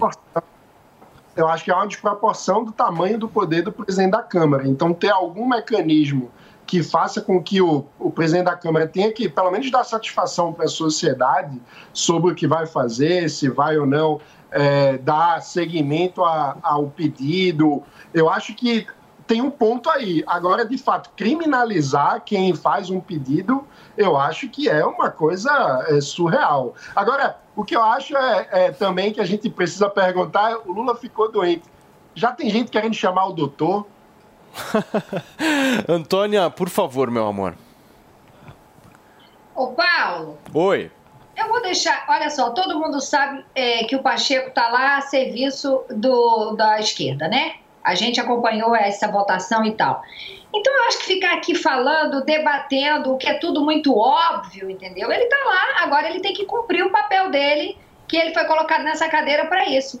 E aí vai ficar mais uma vez aquilo que eu falo, essa enxugageira, essa guerra de braço e o país não. Agora, que tá rolando uma treta, não sei se saudável ou não, entre Arthur Lira e Rodrigo Pacheco, isso tá, Dani. Não, sem dúvidas, né? É, Tem todos os dias novos desdobramentos. Hoje, no meu ponto de vista, é mais um desdobramento desse mesmo conflito, é, que também teve como tema dessa discussão é, o processo de avaliação de uma medida provisória. É, o Lula, que, o, o Lira queria levar adiante um formato de, de trâmite legislativo que foi implementado durante a pandemia, mas que descumpria o regimento interno, descumpria as regras da casa anteriores. O Pacheco quer resgatar essas regras antigas. Então, é, a cada dia a gente vê que existe um distanciamento e isso mostra muito a vulnerabilidade do governo Lula Sim. em lidar com a Câmara dos Deputados. Então, é, muitas pessoas falam, assim, poxa, é, mas olha só, no governo, por exemplo, do Bolsonaro, vai ser muito difícil lidar com o, governo, com, com o legislativo e por aí vai. Foi difícil e é difícil. Agora, o, go- o governo Lula, no seu terceiro mandato, também demonstrar tanta incapacidade de lidar com o Congresso, isso é algo que também me surpreende. Gente, a décima edição do Lula Palusa Brasil começa hoje no Autódromo de Interlagos, lá na zona sul aqui da cidade. Ao menos cinco artistas foram anunciados e depois tiveram as apresentações canceladas, como por exemplo a do Blink 182. O festival segue até domingo. Temos Drake, Billie Eilish e Tame Impala como algumas das, as- das principais atrações do evento. Os organizadores do festival esperam fazer história e receber mais de 300 mil pessoas ao longo de todo o final de semana. Além disso, turma, a música brasileira será bem representada, meu querido Felipe Campos, com o funk de Ludmilla, que estará presente. Pois é, pode chegar a Ludmilla fazendo história ali no Lollapalooza. Vamos esperar e ver os acontecimentos desse grande, mas desse grande evento que já faz parte do calendário de São Paulo. Muito bem. Turma, nós vamos ficando por aqui, certo? Aliás, semana que vem promete, hein? Semana que vem tá prometendo bastante. Acabou, acabou. A Teremos semana que vem, quer assuntos. dizer. Semana É. que vem, ao que tudo indica, será o retorno de Bolsonaro. Vamos verificar o que, que efetivamente vai rolar. Vamos ver se o Lula vai para a China ou não. Vamos verificar o andamento desse arcabouço fiscal que não sai. E teremos bafafás do entreter, certo? Afinal de contas, nós sobrevivemos Tem festa isso. de Anitta. Festa da Anitta semana Festa que vem. Anitta. Turma, um ótimo final de semana. Muito obrigado pela companhia. Beijo, Antônia. Beijo, Mano. Beijo, Beijo, Dani. pessoal. Tchau, Fê. Tchau, tchau, por aqui. tchau. E voltaremos na segunda-feira, às 10 horas da manhã. Jovem Pan, jornalismo independente. Nós vamos ficando por aqui. Muito obrigado pela audiência. Nós não existiríamos sem vocês. Valeu, gente. Ótimo final de semana com paz, saúde, harmonia e muita família. Certo, meu querido Felipe? É Campos? isso, tamo junto. É Bom isso. final de semana. Gente, um beijo, Beijo, pessoal. Tchau. A opinião dos nossos comentaristas não reflete necessariamente a opinião do Grupo Jovem Pan de Comunicação. Realização Jovem Pan News. Lucky Land Casino asking people what's the weirdest place you've gotten lucky? Lucky? In line at the deli, I guess? Aha, in my dentist's office. More than once, actually. Do I have to say? Yes, you do. In the car before my kids' PTA meeting. Really? Yes. Excuse me, what's the weirdest place you've gotten lucky? I never win and tell. Well, there you have it. You can get lucky anywhere playing at LuckyLandSlots.com. Play for free right now. Are you feeling lucky? No purchase necessary. Void where prohibited by law. 18 plus. Terms and conditions apply. See website for details.